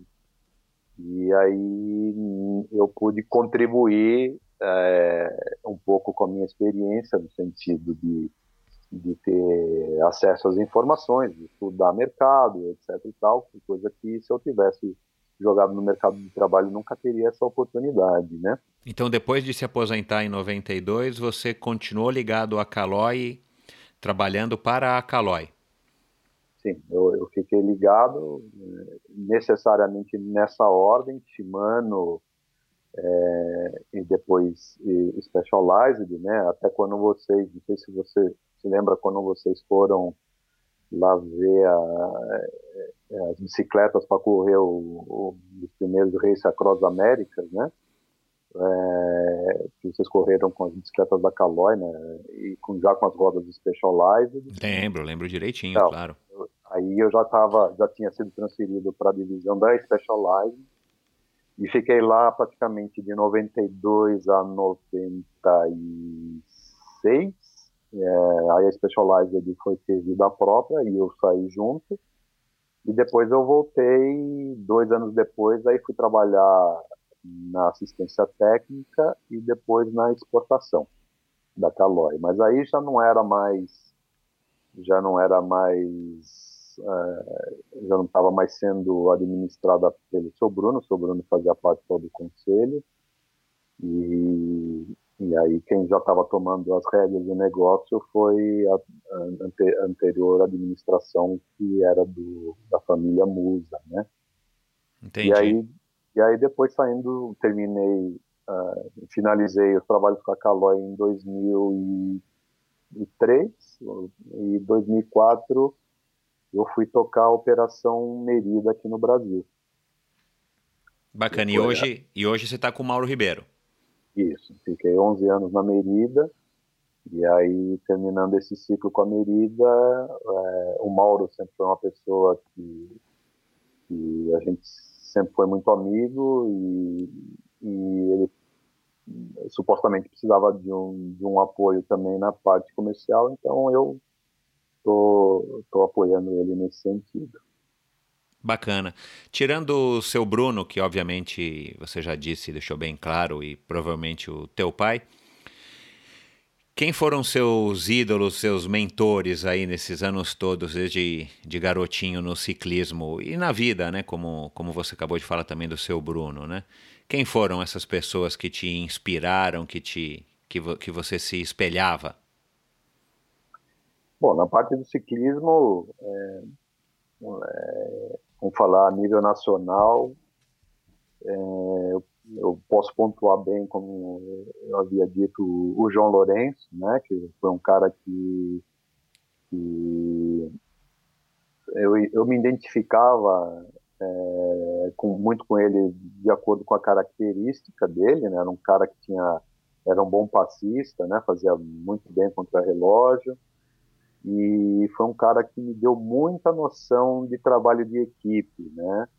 Foi um cara que sempre me fez ver o que interessava era que, é, que a equipe Calói ganhasse, não, importa, não importasse quem. Então ele me deu realmente uma visão bem bem menos egoísta da coisa do que é ser um corredor de bicicleta. Não sei se isso para o bem ou para o mal, porque é, realmente a gente pode até se acomodar um pouco nesse ponto, mas eu acho que foi mais para o bem do que para o mal. É, como ídolos é, ou os caras a serem batidos, o Antônio Silvestre, que sempre foi o cara da pista, para mim o melhor corredor que já se apresentou no Brasil e sempre foi o cara que, que quando eu corria contra ele na perseguição individual, raramente eu consegui batê-lo. E quando a gente corria na perseguição por equipe, era o cara que me dava muita segurança. Um cara com extrema é, confiança em si e, e, ele passava muito uma, uma, uma margem de segurança para a gente, porque ele avaliava o, o todo e percebia muito bem, eh, ele, ele fazia uma leitura muito boa da, do movimento de cada um, né, da performance de cada um. Então ele, ele sabia é, confortar a gente na, na, na, na medida certa. Como caras que eu admiro muito, ainda falando de, de ciclismo e no âmbito nacional, o Cássio Paiva e o, e o Gabriel Sabião, que para mim, na minha, na minha opinião, são os melhores ciclistas de estrada do Brasil. A gente sabe muito bem do histórico deles, é, sabe muito bem que se, se eles fossem ou morassem ou fossem criados em outro país, seriam naturalmente ganhadores de Tour de France e que realmente sempre demonstraram essa qualidade, mesmo sendo um corredor tupiniquim, vamos assim dizer, né? E como um corredor, como, como ídolo importado, lógico, o Ed Merckx, que sempre foi um cara, o Bernard Hinault, que foi ganhador de cinco touros quatro ou cinco giros também, mas com uma ponta maior, mais contemporânea, que era foi o Miguel Indurain. Eu sempre torci para caras grandes, né? Não sei porquê. quando, quando eu vejo um, um, ciclista abaixo subindo uma montanha, eu falo, pô, mas aí não pode, né? Aí não dá. E quando eu vejo um cara grande se defendendo e até atacando, né? Como foi agora as últimas rixas do, do Molan e até o Froome, é, eu me sinto mais identificado com ele. você pesava quanto na, no auge da tua carreira? Você se recorda aí? Olha, eu acredito que em torno de 77 quilos. Eu sempre fui um cara pesado, né? Mesmo, mesmo é, isso, isso eu lembro de, desse número porque quando eu terminei justamente aquela etapa da Campos de Jordão a São Paulo, que foram 194 quilômetros, cheguei em casa, me pesei e deu isso, né? Então, não necessariamente seria, talvez, um pouco mais, porque, lógico, que ali eu estava é, com perda de líquido. Desgastado, é. Desgastado, Existia né? já na sua época essa preocupação exagerada com o, com o peso, a pessoa ser mais leve, é, enfim, para render melhor, né? Nessa época não se falava, creio que não se falava de potência, mas para você ter uma relação melhor de, de peso-potência, ou o peso era só uma questão, tipo, eu preciso manter a forma e eu não, enfim, não, não posso ser gordinho, né? Vamos dizer assim. Não existia essa preocupação? Não, é, ela existia, mas ela é, nunca se sabia qual era o limite, entendeu? Porque, como eu falo, é, não existia nenhum estudo para saber se o louro deveria pesar uhum. 70 quilos, é. né? Porque, uhum. claro, a, a, gente, na relação peso-potência, é claro que isso está totalmente ligado. mas é, quanto é que o louro pode perder sem perder a potência? Exato, né? a cor, é, né? Então, é, isso partia muito da gente mesmo. É... A equipe, ou enfim, o, os ciclistas, vocês mesmo por conta própria, não procuravam avançar nesse sentido da sua relação com a nutrição, ou também existia uma, uma preocupação ou um controle mais rigoroso com relação à alimentação nesses 15 anos que você foi profissional? Não, não, não havia orientação. É, não havia tipo. A gente sentava na mesa e comia aquilo até que tinha, né? Então, é, se você pegar, por exemplo, hoje o, tem um filme aí da ESPN, né, que é o, o Benaino contra o Greg Lemon, né? Isso, aliás, super legal, né? É, o é, Slay the, the, Slaying the Badger, é. Badger, é, exatamente. É, e aí fala exatamente quando o Greg Lemon foi, foi contratado para ir para a equipe da Renault, é, todo mundo achava estranho, né? Aquela coisa que o cara bebia Coca-Cola, tomava, tomava sorvete. E, e, bom, mas quanto isso é bom ou ruim? Né? A pergunta é: como é que um cara que é top de linha pode estar se, se mantendo como top de linha e, e comendo essas porcarias, vamos assim dizer?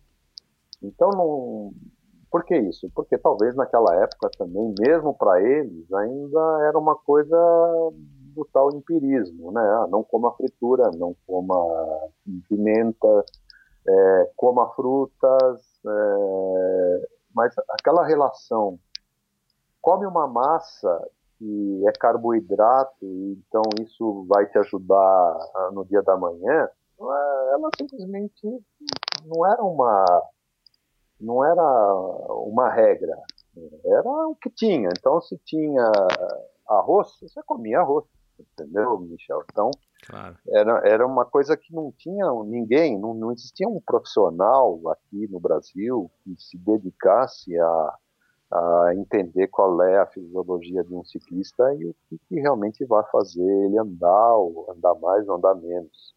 Então você estava sempre naquela, você sentava na mesa, é, porra, quantas vezes a gente terminou uma, uma etapa de, de volta do Uruguai, pô, dá uma cerveja aí que tá muito calor.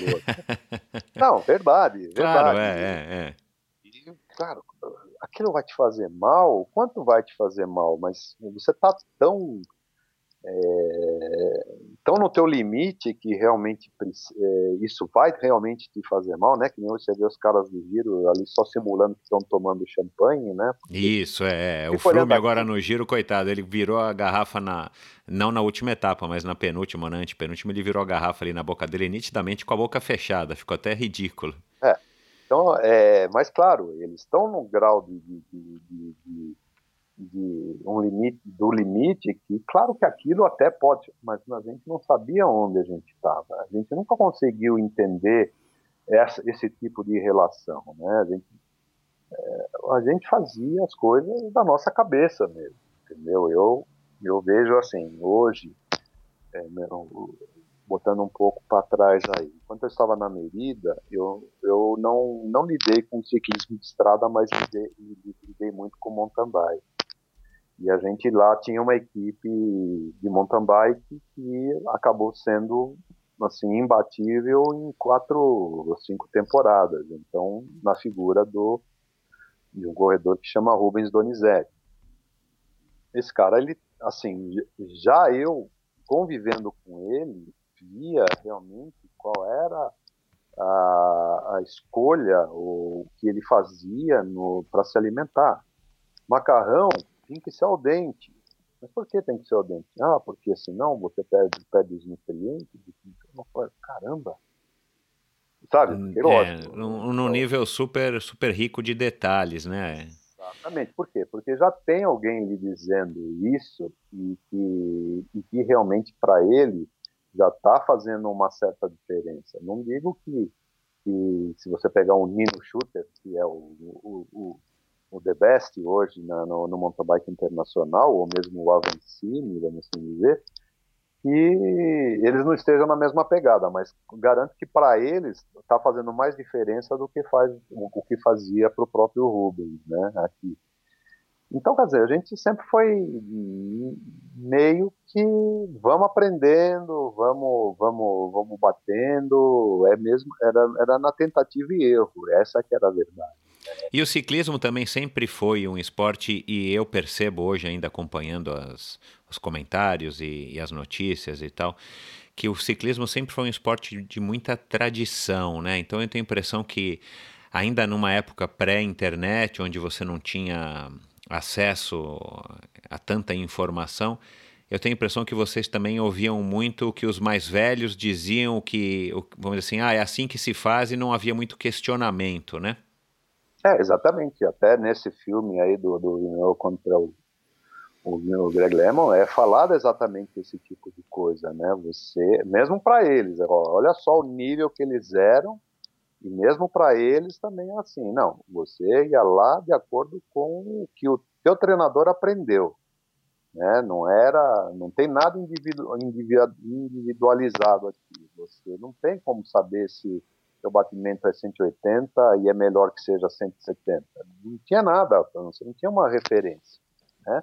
É. Você simplesmente, é como eu falo, é, ou você absorvia ou você morria, né? Então, ou, ou você estava muito bem e, e, e, qualquer coisa que vier vai te fazer bem, ou de repente você entra num overtraining e acabou. E, e às vezes isso está totalmente ligado a vários fatores, uma má alimentação, um mau descanso, um descanso, um descanso não adequado, enfim, uma série de interferências. Mas não era assim, caramba, não deu certo, peraí, para esse cara não está dando certo.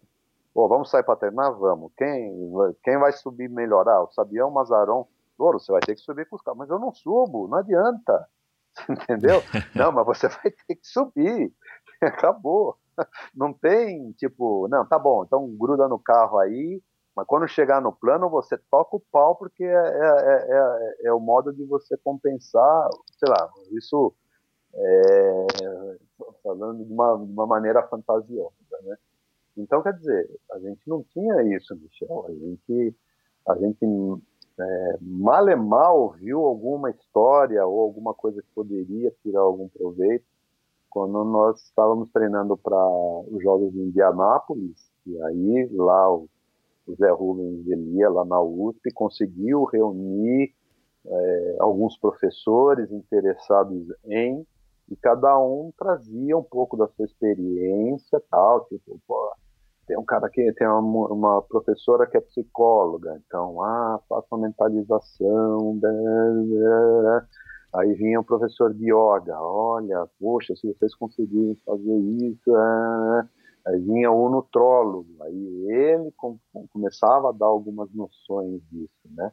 Mas nada que você depois acabava, acabava até, não dava tempo, né, de você é, partir do ponto A ao ponto B e saber que ficou, o B ficou melhor porque você mudou a tua rotina. Né? É. Então é nesse, nesse quesito. Claro, é nesse quesito de nutrição, eu tenho uma passagem que, que você falando aqui me veio à cabeça. Em 97, a gente. Em 95 eu fiz o Race Across America com as bikes da Caloi, foi quando a gente foi lá na, na, na fábrica e tal, fizemos a seleção dos equipamentos, tal como você lembrou. Em 97 a gente chamou o Mauro Ribeiro, que eu não conhecia então, era amigo do Seco, do Sequinho. E no meio do Race Across America, o Mauro já estava aposentado, isso era 97. O, o Mauro, claro, ciclista puro, né? Tinha acabado de se aposentar e tal, vindo da Europa. É, ele, ele, tinha saído, é, mas ele em 96 ele ainda fez a, a Olimpíada de Atlanta, mas ele já era é, elite do Brasil. Exato, é. Até que depois ele ainda competiu mais um ano ou dois pela Specialized também. Isso. Não que ele estava aposentado. Isso é, mas enfim, e ele e no meio do Race Across America, uma prova completamente diferente de qualquer coisa que um ciclista profissional já fez, né? Porque são 5 mil quilômetros sem, sem parar. E nós lá no nosso quarteto revezando, e, e claro, ele também cansou, óbvio que ele rendeu um absurdo, muito mais do que todos nós. Mas numa certa altura eu lembro que a gente a gente ficou sabendo de que ele tinha pedido um sanduíche de salame, que era o que ele queria comer. E nessa época, nos primórdios da internet e tal, a gente já tinha algum tipo de conhecimento, até de nutricionistas e tal e a gente estava baseado numa alimentação a, a, a, não a base de suplementos, né? Assim, mas com reforços de suplementos, suplementando a alimentação normal, porque no Race Across America é difícil você ingerir as, as calorias que você precisa durante o dia, é, durante as 24 horas. E a gente ficou meio chocado, mas era o Mauro, né? Todo mundo, ó, ó, ó, enfim, o Mauro sabe o que está fazendo, e de fato ele sabia. E ele pediu um sanduíche de salame e a gente ficou meio escandalizado.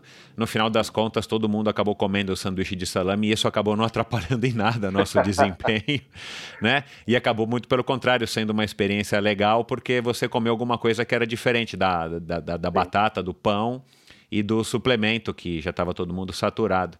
Mas por falar em, em, em, enfim, yoga, tecnologia, nutrição e nutrólogo, como você falou e, e tal, claro, né, o ciclismo avançou muito do ponto de vista da tecnologia nesses anos todos. Qual é o equipamento ou, ou a tecnologia que você gostaria de ter usado, de ter experimentado na tua época, que você acha que teria feito a maior diferença? Eram as bikes contra relógio ou as bikes mais leves? O que, que você acha que seria assim, se você tivesse que escolher uma tecnologia, um avanço é, para transportar para a tua época competitiva, o que, que você escolheria? Ah, eu acho que um, a coisa de você ter um potencímetro, é, um, um SRM, né, para você, porque como é que eu fazia, Michel? Depois que eu tive é, uma oportunidade, assim, tive algumas aulas de, de, de yoga, ah, olha só a relação que eu vou fazer, você vai dar, até dar risada na frente. É, uma das coisas que o professor ensinava para gente é desligar certos grupos musculares que você. Se foi isso também que ele falou, mas foi desse jeito que eu entendi, né? você tinha que desligar certos grupos musculares, porque de repente você pode estar tá canalizando aquela energia que você está é, desperdiçando em coisas desnecessárias para o teu pedalar. Então, um exemplo, você está numa posição na bicicleta, de repente você está apertando o guidão com uma tal força que não precisa. E, de repente, você pode estar salvaguardando essa energia para a bicicleta. E, quando, principalmente nas provas de contrarrelógio, eu usava muito essa coisa de começar a ver, assim, não vou falar o nome dos músculos, porque eu não sei, mas batata da perna. É, pô, desliga aí, né? Eu ficava assim, falando, principalmente, é, eu usei muito isso no contrarrelógio lá do desafio dos ciclistas contra triatletas, né? E uma coisa que eu aprendi era assim, é, eu tinha um conhecimento né, da minha capacidade vai, vascular, onde eu de repente eu estava onde todo mundo estava usando, vai, na época a gente tinha 12, né? É, 54, 53 mil, eu não lembro quanto era a, a, relação das nossas bicicletas ali na época. Mas enquanto todo mundo estava é, usando uma determinada relação, eu sempre estava experimentando uma relação mais leve. E como é que eu controlava o rendimento? Através do meu, do meu catai e através da minha própria respiração. Então, pô, eu estou aqui, estou andando a 45 por hora nesse determinado ponto. Parece que está plano, parece que o vento está a favor, mas uma vez eu estar com 12, deixa eu jogar no 13. Poxa, joguei o 13, subi para 46 por hora e eu continuo e a minha respiração continua administrável, não estou me ofegando com isso, entendeu? Então eu conseguia ter mais rendimento usando menos transmissão, porque depois na discussão ali depois do controle, aconteceu, ah, eu botei o 12 direto, ah, caramba, eu usei o câmbio muito, né? Então, se eu tivesse é, a tecnologia para me dizer quantos watts é, eu poderia estar tá encaixando, é, no sentido de eu ter mais é, é, aproveitamento e menos fadiga, eu, eu, eu transferi, eu buscaria essa tecnologia para mim, porque aí me evitaria esse trabalho todo que eu tinha que fazer na minha cabeça. Entendeu? E para tudo, assim, sabe? Não só para contra relógio, mas, sabe, depois claro, aí já falando um pouco mais da yoga e tal, é, são certas situações, né, que você é, até cria depois analogias. você vai fazer uma ultrapassagem. Antigamente você tinha muitas estradas de dupla mão, né? E aí você tá ali, aí você vê um carro, aí você pisa no acelerador, já tá no fim, mas você continua pisando, né? Para quê? Não adianta mais, mas você continua fazendo esforço. Termina a viagem, você tá morto, né? Então, eu até vinha, às vezes até fiz algumas palestras com alguém falando justamente dessa parte da gente conseguir uma concentração tal. Mas, claro, se eu tivesse um equipamento que me desse já uma leitura daquilo que realmente está é, tá acontecendo dentro de mim e eu transferisse isso para o pedal, eu, eu, eu com certeza iria buscar essa tecnologia para mim. Bacana, abrevia muito, né, o, o, o caminho até você chegar no seu, enfim, no seu potencial, no conhecimento, até para estruturar os teus treinos. Você mencionou aí agora o desligamento dos grupos musculares, mas o, o que todo mundo aqui nas redes sociais está querendo saber, fale-me sobre o, o desafio triatletas versus ciclistas. Eu lembro pouquíssimo disso, mas foi legal, cara. Eu acho que foi uma iniciativa legal. Acho que, que, que fica até a dica aí. Acho que podia ser uma coisa relançada hoje em dia, não no, não no sentido de estar tá provocando uma rivalidade, mas mais uma união. E claro, fazendo um teste, enfim, entre ciclistas e triatletas. Mas conta aí um pouco como é que foi esse desafio que, que você venceu. Ah, então, assim, eu, pelo, pelo que eu entendo, a, comp a composição, a criação disso foi, assim, é, provocada por um cara, não sei se você conhece, chamado Michel Bolle. Excelente, cara. Por quê? Por que que eu fiz? Não, pelo, é assim, eu posso estar enganado, né? Mas assim, é, existia sempre Uh, o Michel, ele era um cara mais voltado para o triatlo tal, e ele sempre entendeu que o ciclista era um cara que só sabia andar em pelotão. E como ele tinha muita amizade com o, com o Fernando Nabuco, que era que era presidente da confederação na época também, né? ele é 91 não, não era mais, não era o Fernando Nabuco, não, acho que já era o Bruno mas o Fernando Nabuco estava bem atuante. Assim, Isso, é, é. Dele, né? E aí depois ele até acabou lançando para o seu Bruno e até a prova foi patrocinada pela Calori, né?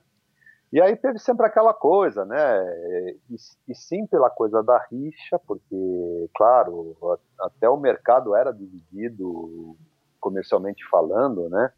É, o mountain biker era super mal visto pelo ciclista, é, o triatleta é, não, ninguém entendia direito ainda aquilo que qual era a proposta deles, porque estava tava bem é, tava era, era era tudo uma fase de transição, né? Porque não existia o, o, o, o ciclista ou o triatleta que de repente é, nasceu já com isso e nem existia o mountain biker praticamente que também nasceu com isso. Eles eram antigos ciclistas e aí eles até passaram, ganhavam bem as provas porque eles dominavam bastante a bicicleta e de, depois na, na, na, na, defasagem da técnica no mountain bike eles ganhavam na força ou na técnica para subir uma ou melhor, melhor dizendo, na, na, na, na força para subir uma montanha e depois o que eles perdiam na descida não era suficiente para o outro recuperar.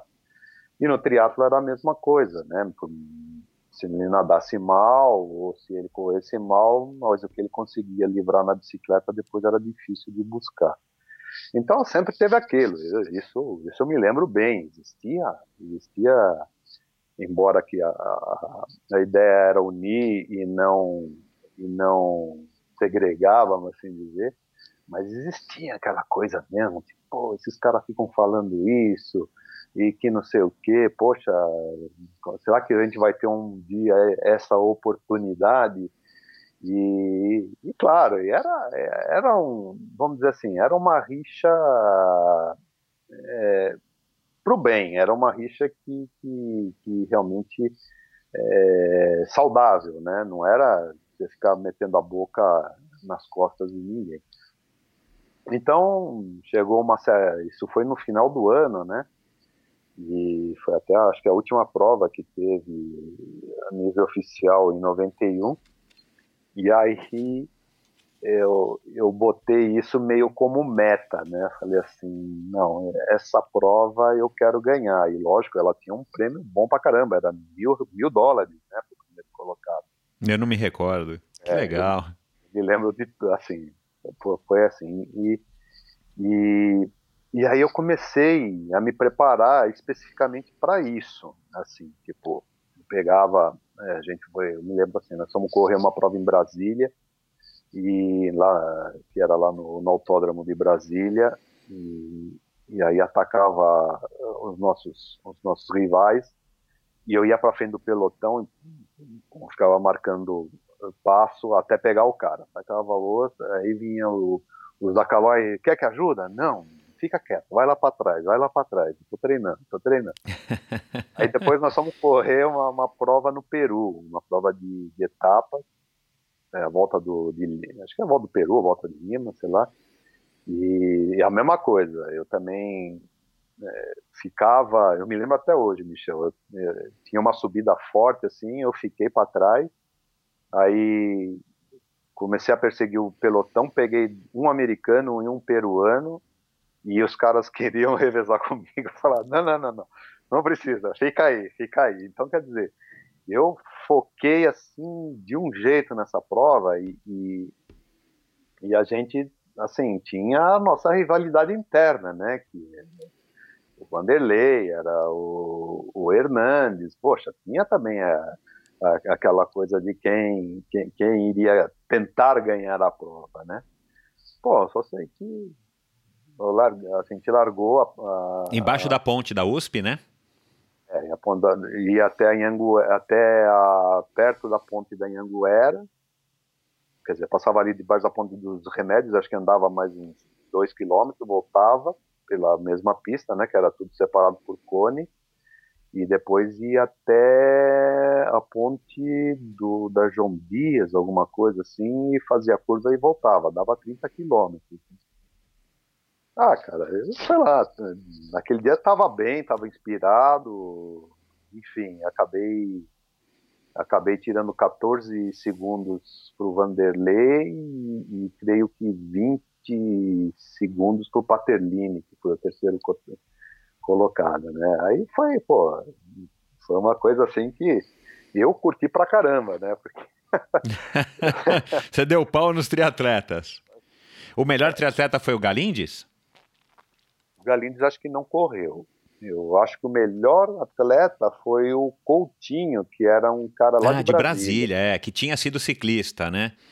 É, é, ah, que legal. Eu sei que correu também o, o, o, Bar, o Barcelos, não, Barcelos acho que não correu, e também não correu o Macedo, também não correu o Macedo, né? Mas assim, mas teve uma galerinha boa correndo assim, duas triatletas também. E sei lá, cara, deu, deu muito certo aquele dia para mim, sabe? Tá, eu, tava, eu foquei na, na, na, coisa e realmente consegui, consegui ter um resultado fantástico. Foi, mas a, a, ideia foi, foi desse cara, sabe? Cara, eu não lembro, que... eu não lembro como é que eu fui. Eu queria tentar achar a folha desses resultados. Vou ver se o Fernando tem. Sei lá quem é que pode ter isso. É, eu, eu lembro dos três primeiros, assim. Eu não, não lembro depois. E você ainda foi com mil dólares para casa? E uma viagem para Orlando para para Disney World ainda. Uau, que legal, sou, cara. O seu Bruno, né, ainda ainda chegou e falou: não, não, não, é, tem, tem mais coisa aí para você. Falei, cara. Uau, que legal, que legal. Bom, é, antes da gente terminar, dois assuntos aí que, que, eu, que eu gostaria de ouvir a tua opinião. Uhum. Primeiro, a gente teve agora né, a vitória do, do Frume recentemente, né, no mês passado, no Giro, uma vitória completamente inesperada. Eu fui um dos primeiros que mordi a língua, porque eu achei que ele devia ter desistido antes, já que ele não estava rendendo nada.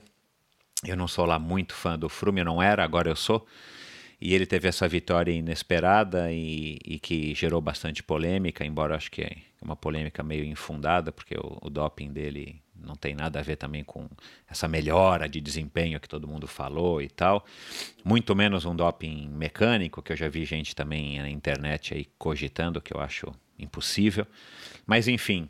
E deu hoje que, que, que a gente está gravando aqui um pouquinho antes da largada do Tour de France, mas deu hoje que o que o diretor do Tour de France não gostaria é, que ele participasse. Perdão, o, o, diretor da UCI, presidente da UCI, o Lapartien, não gostaria que ele participasse do, do Tour, porque a VADA ainda não está resolvendo, não está dando a urgência, ou não está conseguindo resolver o caso dele com a velocidade necessária. Recentemente a gente teve diversos casos de doping, não só no ciclismo mundial, mas no nosso ciclismo brasileiro. O que, que você acha aí de tudo isso? Qual é a tua opinião a respeito aí, vamos dizer, primeiro aí do Frume e a respeito aí desses casos de doping envolvendo o Brasil especificamente? E já emendo a pergunta seguinte, como é que você analisa aí, você que é um, um cara que viveu, vive o ciclismo até hoje, tem tantos anos aí de experiência como ciclista profissional e depois agora envolvido com o ciclismo. Como é que você avalia o, a, o atual estado do nosso esporte brasileiro, falando do ciclismo? Uhum. Bom, a, a, parte do doping é sempre uma questão complicada, né? Porque você, claro, eu sou contra uh, qualquer método que se faça que não seja que não seja um método natural, é, desde que seja compreendido até, até que ponto é que você pode performar naturalmente. Então, é, hoje eles vão falar do ciclismo internacional. É, no caso do Frume, se me falha a memória, ele está tá comprometido com alguma coisa no, na, na volta da Espanha, né? Isso, é, Foi, essa, o butamol, a bombinha de, de, de aerolim. É. é. E, claro, que quem pode dizer que não foi a verdadeira razão disso, né? Ou seja, que realmente ele estava com alguma complicação e acabou usando é, desse tipo de recurso. Então, quer dizer, hoje esse pessoal é submetido a uma pressão tão grande na própria manutenção do seu resultado, uma pressão de patrocinadores, de cumprimento de calendário, que sinceramente, Michel, é, é difícil, eu mesmo tendo participado de um, de um ciclismo de um nível sei lá quantas vezes mais baixo do que esse pessoal tem que participar. E, e durante o meu, a minha carreira, eu, embora muita gente dá risada quando eu falo, eu nunca tive me valer de nada para atingir qualquer tipo de resultado. Mas, claro que era uma fronteira é, muito diferente, né? Até, como eu falei, até em matéria de compromisso, compromisso que eu digo quantas corridas é que tem que ser feitas e qual é, é a durabilidade que cada corrida dessas leva. Então, é, é, eu não entenderia que, que, que, que no meu tempo e para aquelas corridas que eu fazia realmente tinha uma necessidade de apelar para alguma coisa embora participando de, de, de corridas na Argentina, no Uruguai, tendo a oportunidade de ver caras se injetando na frente, mas claro que isso também levando a um outro tipo de doping, que é o tipo doping estimulante, não o doping tipo para você criar condicionamento ou alguma coisa mais parecida, a ponto de hoje você ter que ter até um passaporte biológico. A tua Mas época a... É, é, é, bem antes do, da época do EPO, né? É bem antes. A primeira, a, a, a primeira, o primeiro pré, pré-EPO, que a gente não pode nem falar de EPO, mas sim, vamos falar de um, uma coisa que, que era até a nível de, de é, que eu ia citar o caso que, assim, fora estimulante, que foi, cara, me tá me fugindo da palavra, mas é, é justamente na Olimpíada de Seul, quando apareceu, não no ciclismo, mas que apareceu o caso do Ben Jones, né?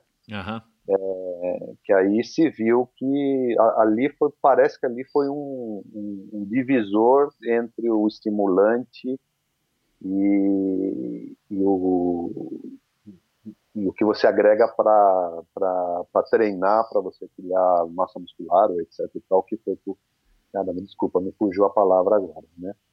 É, é, ali, ali, começou exatamente é, já é, essa definição. E o TO a gente sabe que apareceu depois com, com o lance, né, que aí, ou com o caso Festina e depois o lance, mas isso já é mais, mais para frente.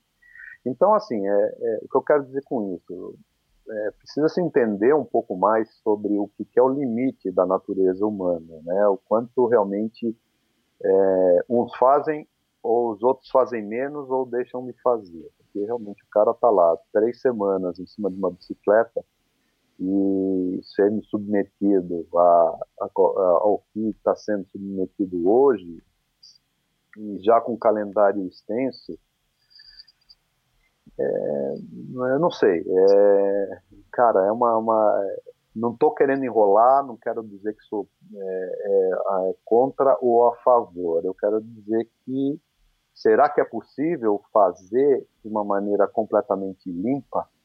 Aham, entendi. É, muito, muitos questionam isso, né? Será que, que isso realmente não faz parte do jogo? Mais, mais, mais miligramas ou menos miligramas? Será que, que realmente não existe um, um, um consenso a se chegar? Porque ou, se não for assim, não, não, não poderá ser dessa maneira. Então, quer dizer, vamos diminuir o, o calendário, vamos, vamos é, diminuir as provas, vamos diminuir a velocidade, não sei, alguma coisa já começa a, a não é mais comendo arroz com feijão que o negócio anda. E claro, potencialmente o ciclismo, ele dos esportes é o que tem o teto de vidro, mas eu sempre coloco assim, poxa, é, um cara não joga tênis oito horas, uma partida de seis horas é, no arroz e feijão, eu duvido. É, cara, é, é. a gente não pode não... olhar só para o ciclismo. É que a gente é. se interessa pelo ciclismo e está ligado, mas é, a gente não pode olhar só para o ciclismo, eu concordo. Agora, quanto, o, qual é a pressão em cima disso? Se não é a, a, a, pressão financeira, a pressão econômica, a pressão do patrocínio. Ou você é dessa maneira, ou você não ganha. Então, não sei, Michel, fica um, um paralelo difícil de se entender, desde que, tudo bem, agora voltando para o ciclismo brasileiro. É, é, lá fora, pelo, vamos entender que, que, que, seja até correto, entre aspas, ter um, uma dosagem X e que essa dosagem X vai te levar de de, do nível 10, uh, ah, é, sendo o, o, máximo do nível 10, você está no nível 9,5, então essa dosagem vai te levar para o nível 10. Agora, quando você está no nível 3,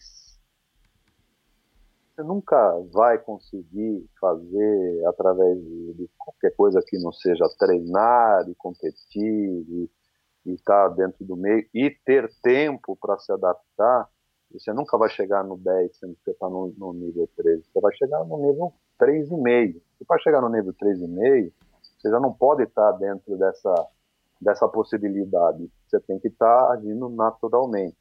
Você tem que aí sim contar com a tua própria disposição. Então, o ciclismo brasileiro é, foi até um, um, dos motivos que eu eu verti um pouco mais para o mountain bike, porque eu vejo que no mountain bike assim é uma coisa mais familiar, embora muito profissional. É uma coisa que, que a gente percebe, como eu falo, aprendi muito com esse corredor, com o Rubens Donizete. Hoje a gente já vê o, o Henrique Avancini já figurando nas, nas Copas do Mundo, através da equipe que ele corre, que é Cannondale, quer dizer, um cara que eu vi sendo é, é, progredindo desde menino, desde que comecei a, desde que eu saí da Calóia comecei a acompanhar as, as, as corridas de mountain bike. E a única pena que eu tenho é que ele seja um apenas, né? É, é ele deveria ser mais ele mais 100, assim dizer, pelo o potencial que o Brasil teria. Então, assim, dentro do, do, do meio do, do, do, mountain bike, eu achei tipo que era um, um, meio mais limpo. Não vou dizer que não tenha lá um cara que se dopa ou não, mas os caras que hoje, brasileiros, que são top de, de, de linha, eles são realmente caras limpos. Eles não têm, não tem nada que faça que, que tenha os levado a atingir a performance que eles têm por outros meios que não tenham sido realmente através de treinamento. Já no ciclismo, já vejo que existe uma escola toda preparada, é, não, há, não há conhecimento científico de nada, acompanhamento muito menos, e, e ninguém fez uma coisa de experiment, ter experimentado e ter passado por isso e hoje está vivendo para passar uma uma experiência. Ó, não façam isso, ou, porque vocês fazendo isso, né? A gente está falando aqui que tudo no, no, no ciclismo é ainda voltado para o empirismo, então ainda não deu para o cara que de, de três ou cinco ou seis anos atrás hoje seja um técnico que tenha experimentado que tenha falado não vale a pena. Entendeu? Então, o que que acontece? Hoje realmente os caras estão se testando, não tem um acompanhamento, não sabem o que isso vai dar para o futuro e realmente atingindo um resultado que é forjado, mas que é um resultado que você no máximo que você consegue ser é rabo de elefante, né? Ou melhor, cabeça de formiga, né? Você não consegue nem ser rabo de elefante. Então, o que, que, que adianta isso? Exato, é. Qual é a, a, a, a, intenção de tudo isso? Onde você quer chegar com tudo isso? Ah, eu sou o Froome e eu quero ganhar o Tour de France. Então, para ganhar o Tour de France, eu tenho que usar essa substância. Eu vou, eu estou arriscando, eu estou ser pego, não ser pego, mas tem aqui toda uma equipe, tem todo mundo aqui, até o momento que alguém descubra como é que eu fiz. É o caso do lance, né? Uhum. Eu me lembro que lá na Calói, quando eu trabalhava, todo mundo falava, olha, esse cara tá com cara de estar tá com uma gasolina que ainda ninguém descobriu qual que é. Mas é impossível o cara fazer esse tipo de coisa. Não, não sei, eu falava assim, não sei. É, não convivi, não sei qual é que é a, a, a reação de um ciclista, né, em relação a, ao, ao outro, vamos assim dizer, ele com ou ele sem, né. Então, Michel, é, é, ficando bem em cima do muro é, é, é, é uma coisa que realmente não não deve ser indicada para ninguém, mas quando você está lá, realmente você tem que ter algo mais. Não é só treinando que você vai conseguir chegar onde você chegou, porque é uma coisa muito duro, desumana, fora de qualquer previsão de restabelecimento humano. Então, os caras precisam sei lá, se valer talvez disso. É, mas não sei, cara. Puta, é uma pergunta muito difícil. É um assunto polêmico demais, né? Mas bom, você deu aí a tua opinião, uma parte dela. Você acha que a gente está avançando no, no, ciclismo, né? O, você foi o único representante brasileiro na pista até há poucos anos, né? Na, até o ano passado, até o ano retrasado. Até o ano retrasado, né? É, surgiu o Gideone e, e foi para as Olimpíadas na pista. É, me parece pouco, né? A gente, enfim, depender de você e, e, você, enfim, deu aí teu depoimento aí sobre tua opinião sobre pista e tal. Você acha que o Brasil está tá caminhando, no, pelo menos para frente? Como é que você avalia o nosso ciclismo? Olha, até é, vamos lá. É, primeiro, a, a, tal da fronteira, ela, ela aumentou muito, né, em relação ao que era o ciclismo brasileiro e ao ciclismo internacional, ciclismo na Europa, vamos assim chamar. É, cada vez mais lá fora você se vale de, de recursos tecnológicos, científicos, etc, etc, e essa fronteira cada vez tende a ser maior. No Brasil, o que eu percebo, você é, tem um mercado se desenvolveu bastante em relação ao tempo que, que a gente era ciclista. É, é, muito legal você ver hoje. Vamos até buscar aí um pouco mais a, a, a figura do, do, do América e vamos buscar a figura do João Paulo Diniz, empresário, vai, uma super, é, é, super evidenciado e que talvez na época fosse um dos únicos no Brasil a usar a bicicleta como como como um esporte, vamos assim dizer. Hoje você vê muita gente, muitos empresários, é, talvez no nível do, do, João Paulo, mas você vê muitas, é, muitos praticantes, mas você não vê ninguém interessado em investir no esporte, no ciclismo como esporte, no ciclismo como vai, vamos chamar até de esporte olímpico. Você vê simplesmente ali o cara tem uma assessoria é, desportiva, várias por sinal. É, dali você vê vários grupos, empresariado bastante, gente buscando a bicicleta, descobrindo a bicicleta como um desafio, como uma, uma forma de liberdade, como aquilo que a gente sempre fala, né, que é o nosso jargão, mas não existe um link direto com o ciclismo de competição. Não existe um interesse com o ciclismo de competição. E o ciclismo, a gente sabe que é um esporte extremamente caro, ainda mais se você for falar em pista, você está falando de três bicicletas né, diferentes, né, vamos assim dizer.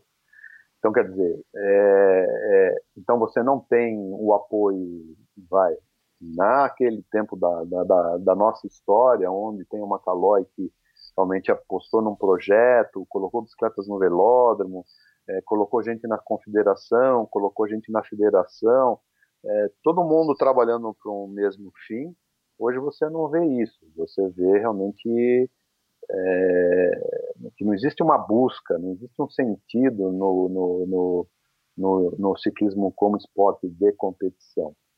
Então eu acho que cada vez mais, Michel, é, é para é menos entendeu? É, para menos, porque a fronteira está tá se distanciando cada vez mais.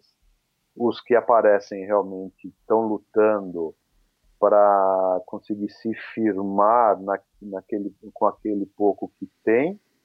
Uh, os números são cada vez maiores, né? Quer dizer, é, para você apostar hoje numa equipe, você já tem que pensar se ela vai ser intercontinental, se vai ser isso, se vai ser aquilo. Quer dizer, é, existe pouco trabalho no, no sentido do, de criar, de, de, chamar a juventude ou até o público é, infanto-juvenil, mesmo que você trabalhe esse público, você depois não sabe o que fazer com esses atletas.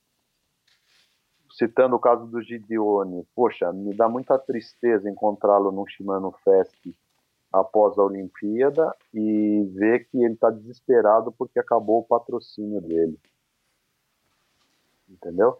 Triste. Então, é, é, é uma coisa que é sempre correndo atrás do rabo, né? Então a gente precisa de, de dinheiro, dinheiro. Vamos, vamos fazer que nem foi como surgiu, ressurgiu o vôlei das cinzas, né? Uh, foi um projeto que a Calói encabeçou, me lembro muito bem disso, cara. De quantas vezes o Luciano do Vale indo no, na agência de publicidade da Calói é, para começar a falar desse projeto e a partir dali você criou bases, né? Mas poxa, é difícil você trabalhar com esporte que é um esporte de rua, né? Primeiro, é um esporte de rua. Então, você fala de uma natação hoje, você fala de um atletismo, poxa, a, os, as instalações, os facilities estão já já são já fazem parte do, do clube em si. Hoje não, hoje você tem um, você vai pegar um clube, um Pinheiros ou um Paulistano, sei lá qual o interesse deles de ter uma equipe de ciclismo. É, tem o triatlo? Tem, mas por quê? Porque, poxa, traz, chama, chama a gente para as piscinas, chama a gente para as quadras, sei lá, alguma coisa nesse sentido.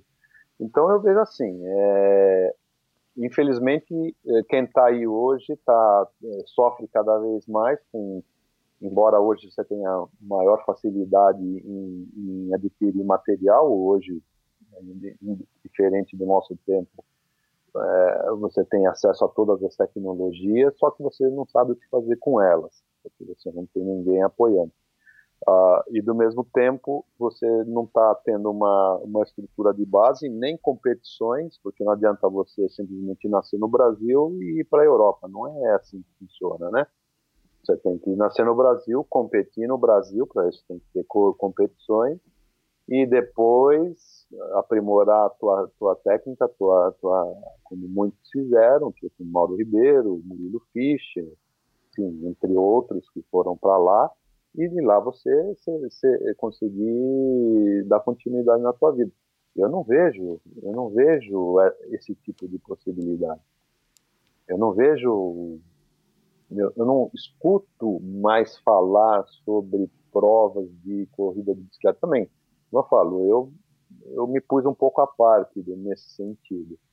Mas eu vejo que a nível de resultados, é, eles não aparecem, mesmo que sejam a, a nível pan-americano. Antigamente, o Brasil chegava lá num pan-americano e ele trazia medalhas, e não era uma ou duas, ele trazia medalhas. Hoje, não sei, não sei o que acontece. Então, claro, é, é, é difícil você manter uma, um esporte que realmente ele não tá, ele não tem um atrativo para oferecer para se tornar uma marca, para se tornar uma um projeto a ser seguido, porque as pessoas que entram nesses projetos geralmente, é, não sei, se tiver, teria que ter um realmente um, um, um profissional do mercado de marketing para descobrir é, como atrair cada vez mais praticantes. Porque bicicleta hoje, Michel, tem em todo lado, cara. É, é, é incrível. É, a popularização bonito. da bicicleta é, é, é fenomenal para gente que gosta. É bonito de ver. É bonito de ver. Agora, por que, que essas pessoas não estão se tornando atletas? porque se da quantidade se faz a qualidade, é, o que está faltando para que essas pessoas se interessem mesmo de não só pedalar numa assessoria desportiva, mas pô, tem uma corrida é, da federação, tem, vamos lá correr, vamos. Eu não vejo isso, sabe? Eu não, não é, eu, eu não vejo. Eu, eu acho que não tem. Em São Paulo, eu acho que não tem. Se, se tiver muito acanhado, né? É, eu vejo assim, tem o desafio, ah, tem um letap da vida, tem um gran fundo da vida, ah, eu vou lá. Mas é, é, é não passa disso. Não, é. Por quê? Porque eu acho que não está se conseguindo gerar o, o, atrativo, não, não se tem um ídolo, você só é, cria popularização, isso é a receita mais antiga que existe, né? Quer dizer, não, não se tem um ídolo, é, vamos falar da gente mesmo, vamos vamos dizer assim. Acho que, que nós estamos sendo mais reconhecidos hoje do que a gente era no passado, mas é, talvez os de hoje não é, é, mais legal falar tipo do Mauro Ribeiro do que falar de um ciclista da atualidade. Você entende o que eu, que eu quero dizer? Porque uhum, parece uhum. que o, o Mauro Ribeiro, o Fernando, o Cássio, eles deixaram um legado maior do que o pessoal que hoje hoje está aí oferecendo o que? Ah, foi, foi pego no doping, foi pego nisso, foi pego naquilo, é, embora esteja na melhor equipe. Não sei. É, é, é, é, eu vejo isso com muita tristeza, sabe? Eu vejo isso com muita tristeza, porque realmente é uma posição onde a gente vê lá, por exemplo, o time da, da, da Grã-Bretanha, quando os caras criaram toda uma não só falando do, do, ciclismo, né, mas é, pontualmente falando do ciclismo, que criaram uma loteria é, só para isso. Todo, todo a, a função da arrecadação, vai ou parte dela, vai para ser investido no esporte. Então, você não tem aqui nada governamental que realmente também ajude nesse sentido. E, e as distâncias, né? A gente hoje está andando ainda de, de, Fiat 147, enquanto lá fora. Tá... Não, mas é verdade, é verdade. É. é uma coisa, é uma coisa muito, muito triste de ver. E apesar do mercado ter se desenvolvido, vamos falar do ciclismo mesmo, Michel. É, eu trabalhei nesse no, no mercado muito tempo. É, a própria loja de bicicleta ter uma bicicleta de ciclismo na época, assim, no começo, quando comecei a trabalhar com o mercado, era, era uma heresia o cara ter uma bicicleta de, de próprio Mauro Ribeiro, cara, fui eu, eu quando eu levava para apresentá-los para os meus clientes, falava, pô, Mauro Ribeiro é, foi ganhador da, da, da, de uma etapa do Tour de France. E o cara olhava assim e falava, meu, e daí? O que, que, é, isso? Absurdo. Né? né? É. Hoje, o Mauro Ribeiro entra numa loja, todo mundo já quer fazer selfie. Porra, por que que isso não é revertido para o esporte de competição? Por que que o Mauro Ribeiro é, é ídolo ou por ter ganho um, um, uma etapa do Tour e várias etapas ou várias corridas que ele ganhou lá fora? Estou é, falando dele, mas posso generalizar para Cássio, para Sabião, para Silvestre, para todo mundo, e não, não, não, não, ter valido disso para nada, assim, tipo, pô, vamos, vamos parar para ver por que, que ele conseguiu, mas, poxa, apesar da fronteira ser mais, tá mais longe, existem mais oportunidades, existem é, o conceito da bike, enfim, eu, eu vejo um, são dois paradoxos muito grandes, né? O mercado desenvolveu e o ciclismo não. Então, poxa, é, onde nós vamos chegar? É, não sei, realmente eu não sei. Eu acredito, só espero que não leve mais 24 anos, que foi o tempo que eu, eu competi em Barcelona e o Gideone competiu no Brasil. Só espero que não leve mais 24 anos para o Brasil conseguir pegar uma, uma vaga de novo numa, numa, numa prova olímpica, né, de pista. Né, e, e, e, os que forem para a estrada já não forem já é, penalizados por estarem dopados, né, que isso aconteceu. Né. Então, não sei. Michel, é um mundo muito estranho esse que a gente vive hoje. Tá? concordo que é estranho, eu concordo. Uma pena, é uma pena, assim, ouvir de alguém como você essa, essa opinião é, que retrata também, eu divido aí muito dessa tua opinião, que retrata infelizmente a, a realidade, não só também do ciclismo, mas de vários outros esportes, mas né, esse legado olímpico que, que a gente, em algum momento, a gente até é, foi, foi levado a alimentar de que haveria alguma coisa pós-Olimpíadas, e você falar de, do Guideone no pós-ciclo olímpico, pós-Olimpíada do Brasil, tá desesperado e chateado sem patrocínio, como muitas outras modalidades, é a realidade, pelo menos a realidade atual do Brasil, e, e tem sido aí para muitos esportes uma realidade que se repete a cada, a cada, a cada ciclo olímpico, enfim é, ou a cada plano color e tudo mais, a gente fica sujeito a esse tipo de intempérie e, e nisso o nosso esporte continua do jeito que está. Bom, Loro, muito obrigado. Foi uma conversa muito bacana. É, com certeza deu para os ouvintes aí, teus fãs e quem não te conhece, te conhecer bem. Foi uma conversa bacana. Parabéns por todos os teus feitos. Eu sei que você tem uma conta no Instagram, porém ainda é muito tímida. Tem algum Oi. lugar é, algum lugar onde você concentra aí os teus títulos, fotos, alguma coisa da tua história, ou eu vou ter que dar uma pesquisada na internet e juntar os pedaços e colocar aqui nos links do post do episódio de hoje?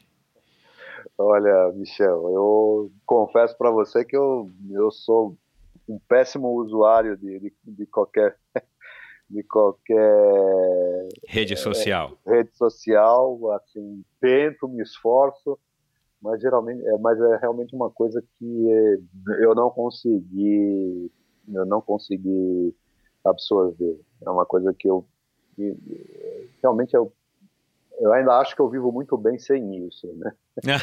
e até quando você me falou do meu currículo, você viu que eu até falei, pô, deixa que eu faço um, que eu sei que não vai ter nada por aí. E, e assim, eu não tenho, não tenho um lugar Bom, vai ter agora um registro aqui a, de áudio, pelo menos, né? Eu vou, eu vou dar uma pesquisada, eu sei que você tem uma paginazinha pequenininha aí no Wikipedia, você tem algumas notícias aí mais recentes que falam aí também da tua história e tal. Eu vou juntar o que eu achar para colocar no, no post, os links no post do episódio de hoje. E vou te estimular a estar tá desenvolvendo a tua, a tua conta no Instagram para aumentar aí dos cinco ou quatro posts que você já fez até hoje. Mas coloca, cara, acho que, assim, né, minha, minha opinião, e esse é, a, é o objetivo do Endorfina, eu acho que a gente fazendo isso, divulgando eu aqui através do, dessa minha, desse meu instrumento e você e todos os outros convidados que eu tive aqui que, que fazem fizeram história nos seus esportes, se vocês também divulgarem e, e, e colocarem é, os seus feitos e as suas carreiras aí nesse, nessa grande vitrine que são as redes sociais, vocês acabam atingindo uma quantidade gigantesca de pessoas e quem sabe tem um garotinho aí da tua idade em alguma cidade do interior desse Brasil ou alguma capital que de repente pode se estimular com a tua história e eventualmente se tornar um, um grande campeão, seja na pista ou na estrada. Então, desenvolva com a ajuda aí do teu filho, né? Você disse que ele tem 29 anos, né? Ele com certeza está bem ligado aí nas redes sociais. Ah, Nem tanto.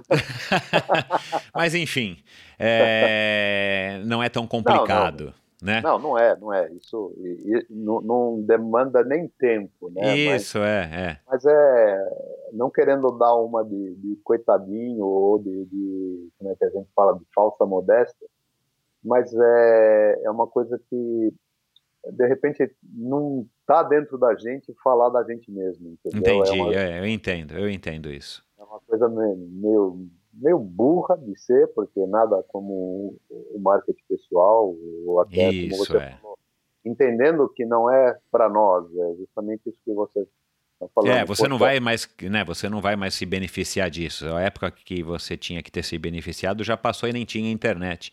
Mas é mais mesmo para servir de inspiração. Enfim, acho que a gente acaba fazendo uma pequena contribuição para o esporte é, dessa maneira também, né? Eu acho que sim. Acho que você tem toda a razão nesse sentido. Então, vamos vamos tentar é, dar uma, uma potencializada nisso. É legal. Eu vou colocar o link para a tua conta no Instagram e todos os outros aí desses assuntos todos que você mencionou é, nessa nossa longa conversa. E vamos fazer um, um convite aqui para os para os ouvintes já, já irem lá no Instagram assim que vocês deixarem de ouvir aqui o Endorfina e já seguirem o Louro para quem sabe você se estimular a hora que você tiver 100, 200, 500 mil seguidores você começar a publicar aí mais coisas da sua carreira, que sejam as fotos e os recortes, não precisa ficar falando muito não, mas para as pessoas poderem resgatar aí um, um pouco aí da, da tua história, tá bom? Legal, Michel. Legal mesmo. Então, ótimo. Mais alguma palavra aí para quem está nos ouvindo? Bom, é... agradeço novamente a oportunidade de estar participando com você dessa tua iniciativa e espero que olha, deu uma história relativamente grande, né?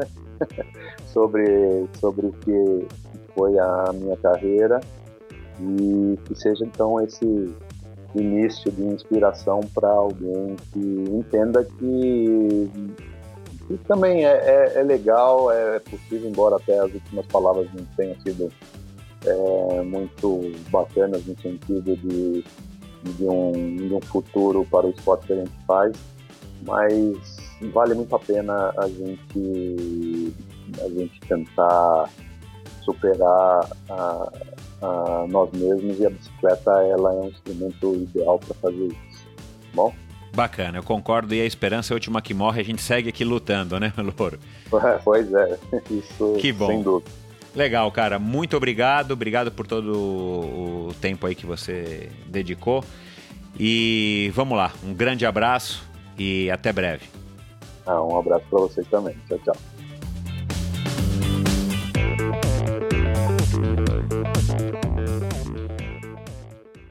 Este episódio foi um oferecimento de Bovem Energia. Você sabe como funciona o mercado de energia no Brasil? Você sabe que é possível comprar energia para sua empresa ou indústria? Que você também pode escolher de quem comprar esta energia, o que pode gerar uma economia substancial no custo final da sua produção? Conheça então a Bovem Energia. A Bovem é uma comercializadora de energia que também presta serviços de gestão e migração. Assim como meus convidados, para a Bovem, energia é um assunto muito sério. Uma empresa sólida e confiável, com profissionais experientes e treinados para lhe oferecer agilidade no atendimento, robustez e competência na condução dos negócios. Saiba mais em bovem.com.br. B-O-V-E-N.com.br. De energia, a Bovem entende. Este episódio foi um oferecimento da LAF Corretora de Seguros, a pioneira em seguros de bicicletas no Brasil. Pois é, pessoal, a LAF de volta apoiando o Endorfina, uma notícia boa para mim, mas também muito boa para vocês. Prestem atenção na, na, mensagem de agora. O crescimento do triatlon, do ciclismo e do uso da bike de uma maneira geral é algo muito legal que estamos presenciando hoje aqui no Brasil. Mas, como tudo não terás, um efeito colateral ruim desta evolução é o crescente número de roubo de bicicletas, cada vez mais frequente e mais perto da gente. Porém, já existe hoje no Brasil uma modalidade de cobertura para sua bicicleta, criada pelo meu amigo Leléo, da LAF Corretora de Seguros. Contratando um seguro com a LAF, você tem as seguintes coberturas: roubo durante o treino, roubo ou furto qualificado dentro da sua casa ou durante o transporte, seguro contra danos causados durante o transporte reparo a danos ou substituição de peças após um acidente ou queda. Pense da seguinte maneira: pense no seguro como um acessório para a sua bike que te trará tranquilidade e vai proteger o seu investimento. Se você contratar um seguro para a sua bicicleta hoje com a LAF, você ganha 10% de desconto no valor da sua apólice. Atenção! Esta promoção é exclusiva para você, ouvinte do Endorfina, e é válida somente para as 10 primeiras pessoas que contratarem o seguro. Então, somente os 10 primeiros que contratarem o seguro é que terão o desconto exclusivo de 10%. Portanto, acesse agora o site www.lafseguros.com.br barra endorfina e solicite a sua cotação. Atenção, o desconto só é válido para esta URL que o pessoal da LAF criou para a gente. www.lafseguros, LAF Seguros, tudo junto, .com.br barra endorfina, tá bom? Vamos lá, pessoal, aproveitem. Este episódio foi um oferecimento de Mavic. Quero dar as boas-vindas ao pessoal da Mavic, marca francesa que é pioneira no ciclismo. Em 1934, a Mavic venceu o Tour de France, equipando a bike do francês Antonin Mague com seus revolucionários aros de duro alumínio, que eram muito mais leves do que existia até então. Em 1972, eles por acaso tiveram a ideia de criar o apoio neutro, que já é tradição não apenas no Tour de France, mas em outras provas clássicas do ciclismo profissional e mais recentemente do amador também, como as conhecidas de vocês L'Etape do Tour e o Haute Route. Em 1989, a Mavic fez história novamente no Tour de France ao vencer a última etapa, um contra-relógio, que acabou dando vitória para o americano Greg LeMond por uma margem de meros 8 segundos. Essa é uma imagem que vale a pena ser vista se você ainda não viu. E se você viu, vai lá e vê novamente. Procura no YouTube por Greg LeMond 1989 Tour de France. E vocês vão ver o que, que esse americano fez é, nessa última etapa aí do Tour daquele, daquele ano. Bom, são tantos marcos importantes que ajudaram a Mavic a ser talvez a marca mais icônica do ciclismo mundial que eu teria que reservar um episódio inteiro para contar os seus feitos uma marca que é reconhecida nos quatro cantos do mundo, não apenas pela inovação, mas pela qualidade e confiança que seus produtos oferecem. Eu mesmo uso rodas da Mavic desde o final dos anos 80. Primeiro foram os excelentes aros CXP33, depois os lindíssimos Open Force D, depois vieram os Reflex e o SUP. No Race Across América de 1997, há 21 anos, eu levei um par das levíssimas Helium, aros e cubos vermelhos, lindas. Então, a partir do ano 2000, até hoje, eu só uso as famosas Xirium, tanto nos treinos quanto nas competições. Elas são resistentes, aerodinâmicas, leves, não desalinham e são praticamente inquebráveis. Um produto fabuloso, sem sombra de dúvidas, a melhor roda que eu já usei. Há mais de 125 anos presente no mundo do ciclismo, a Mavic produz hoje rodas, vestuário completo, sapatilhas e capacetes de altíssima qualidade para road e mountain bike. Acompanhe a marca no Brasil através da sua página no Facebook, facebook.com barra Mavic Brasil, tudo junto. Obrigado por ouvir esse episódio do Endorfina. Acesse o endorfinabr.com, vá no post do episódio de hoje para conhecer um pouco mais sobre o meu convidado e alguns assuntos abordados em nossa conversa. Lá você ainda encontra todos os episódios do Endorfina e uma galeria de fotos da história do triatlon brasileiro. Se você curtiu, colabore assinando Endorfina na iTunes Store ou Spotify e compartilhando com seus amigos. Lembre-se de enviar suas sugestões, críticas e comentários através do perfil Endorfina BR no Instagram ou através do Endorfina com Michel Bogli no Facebook. Um abraço e até a semana que vem.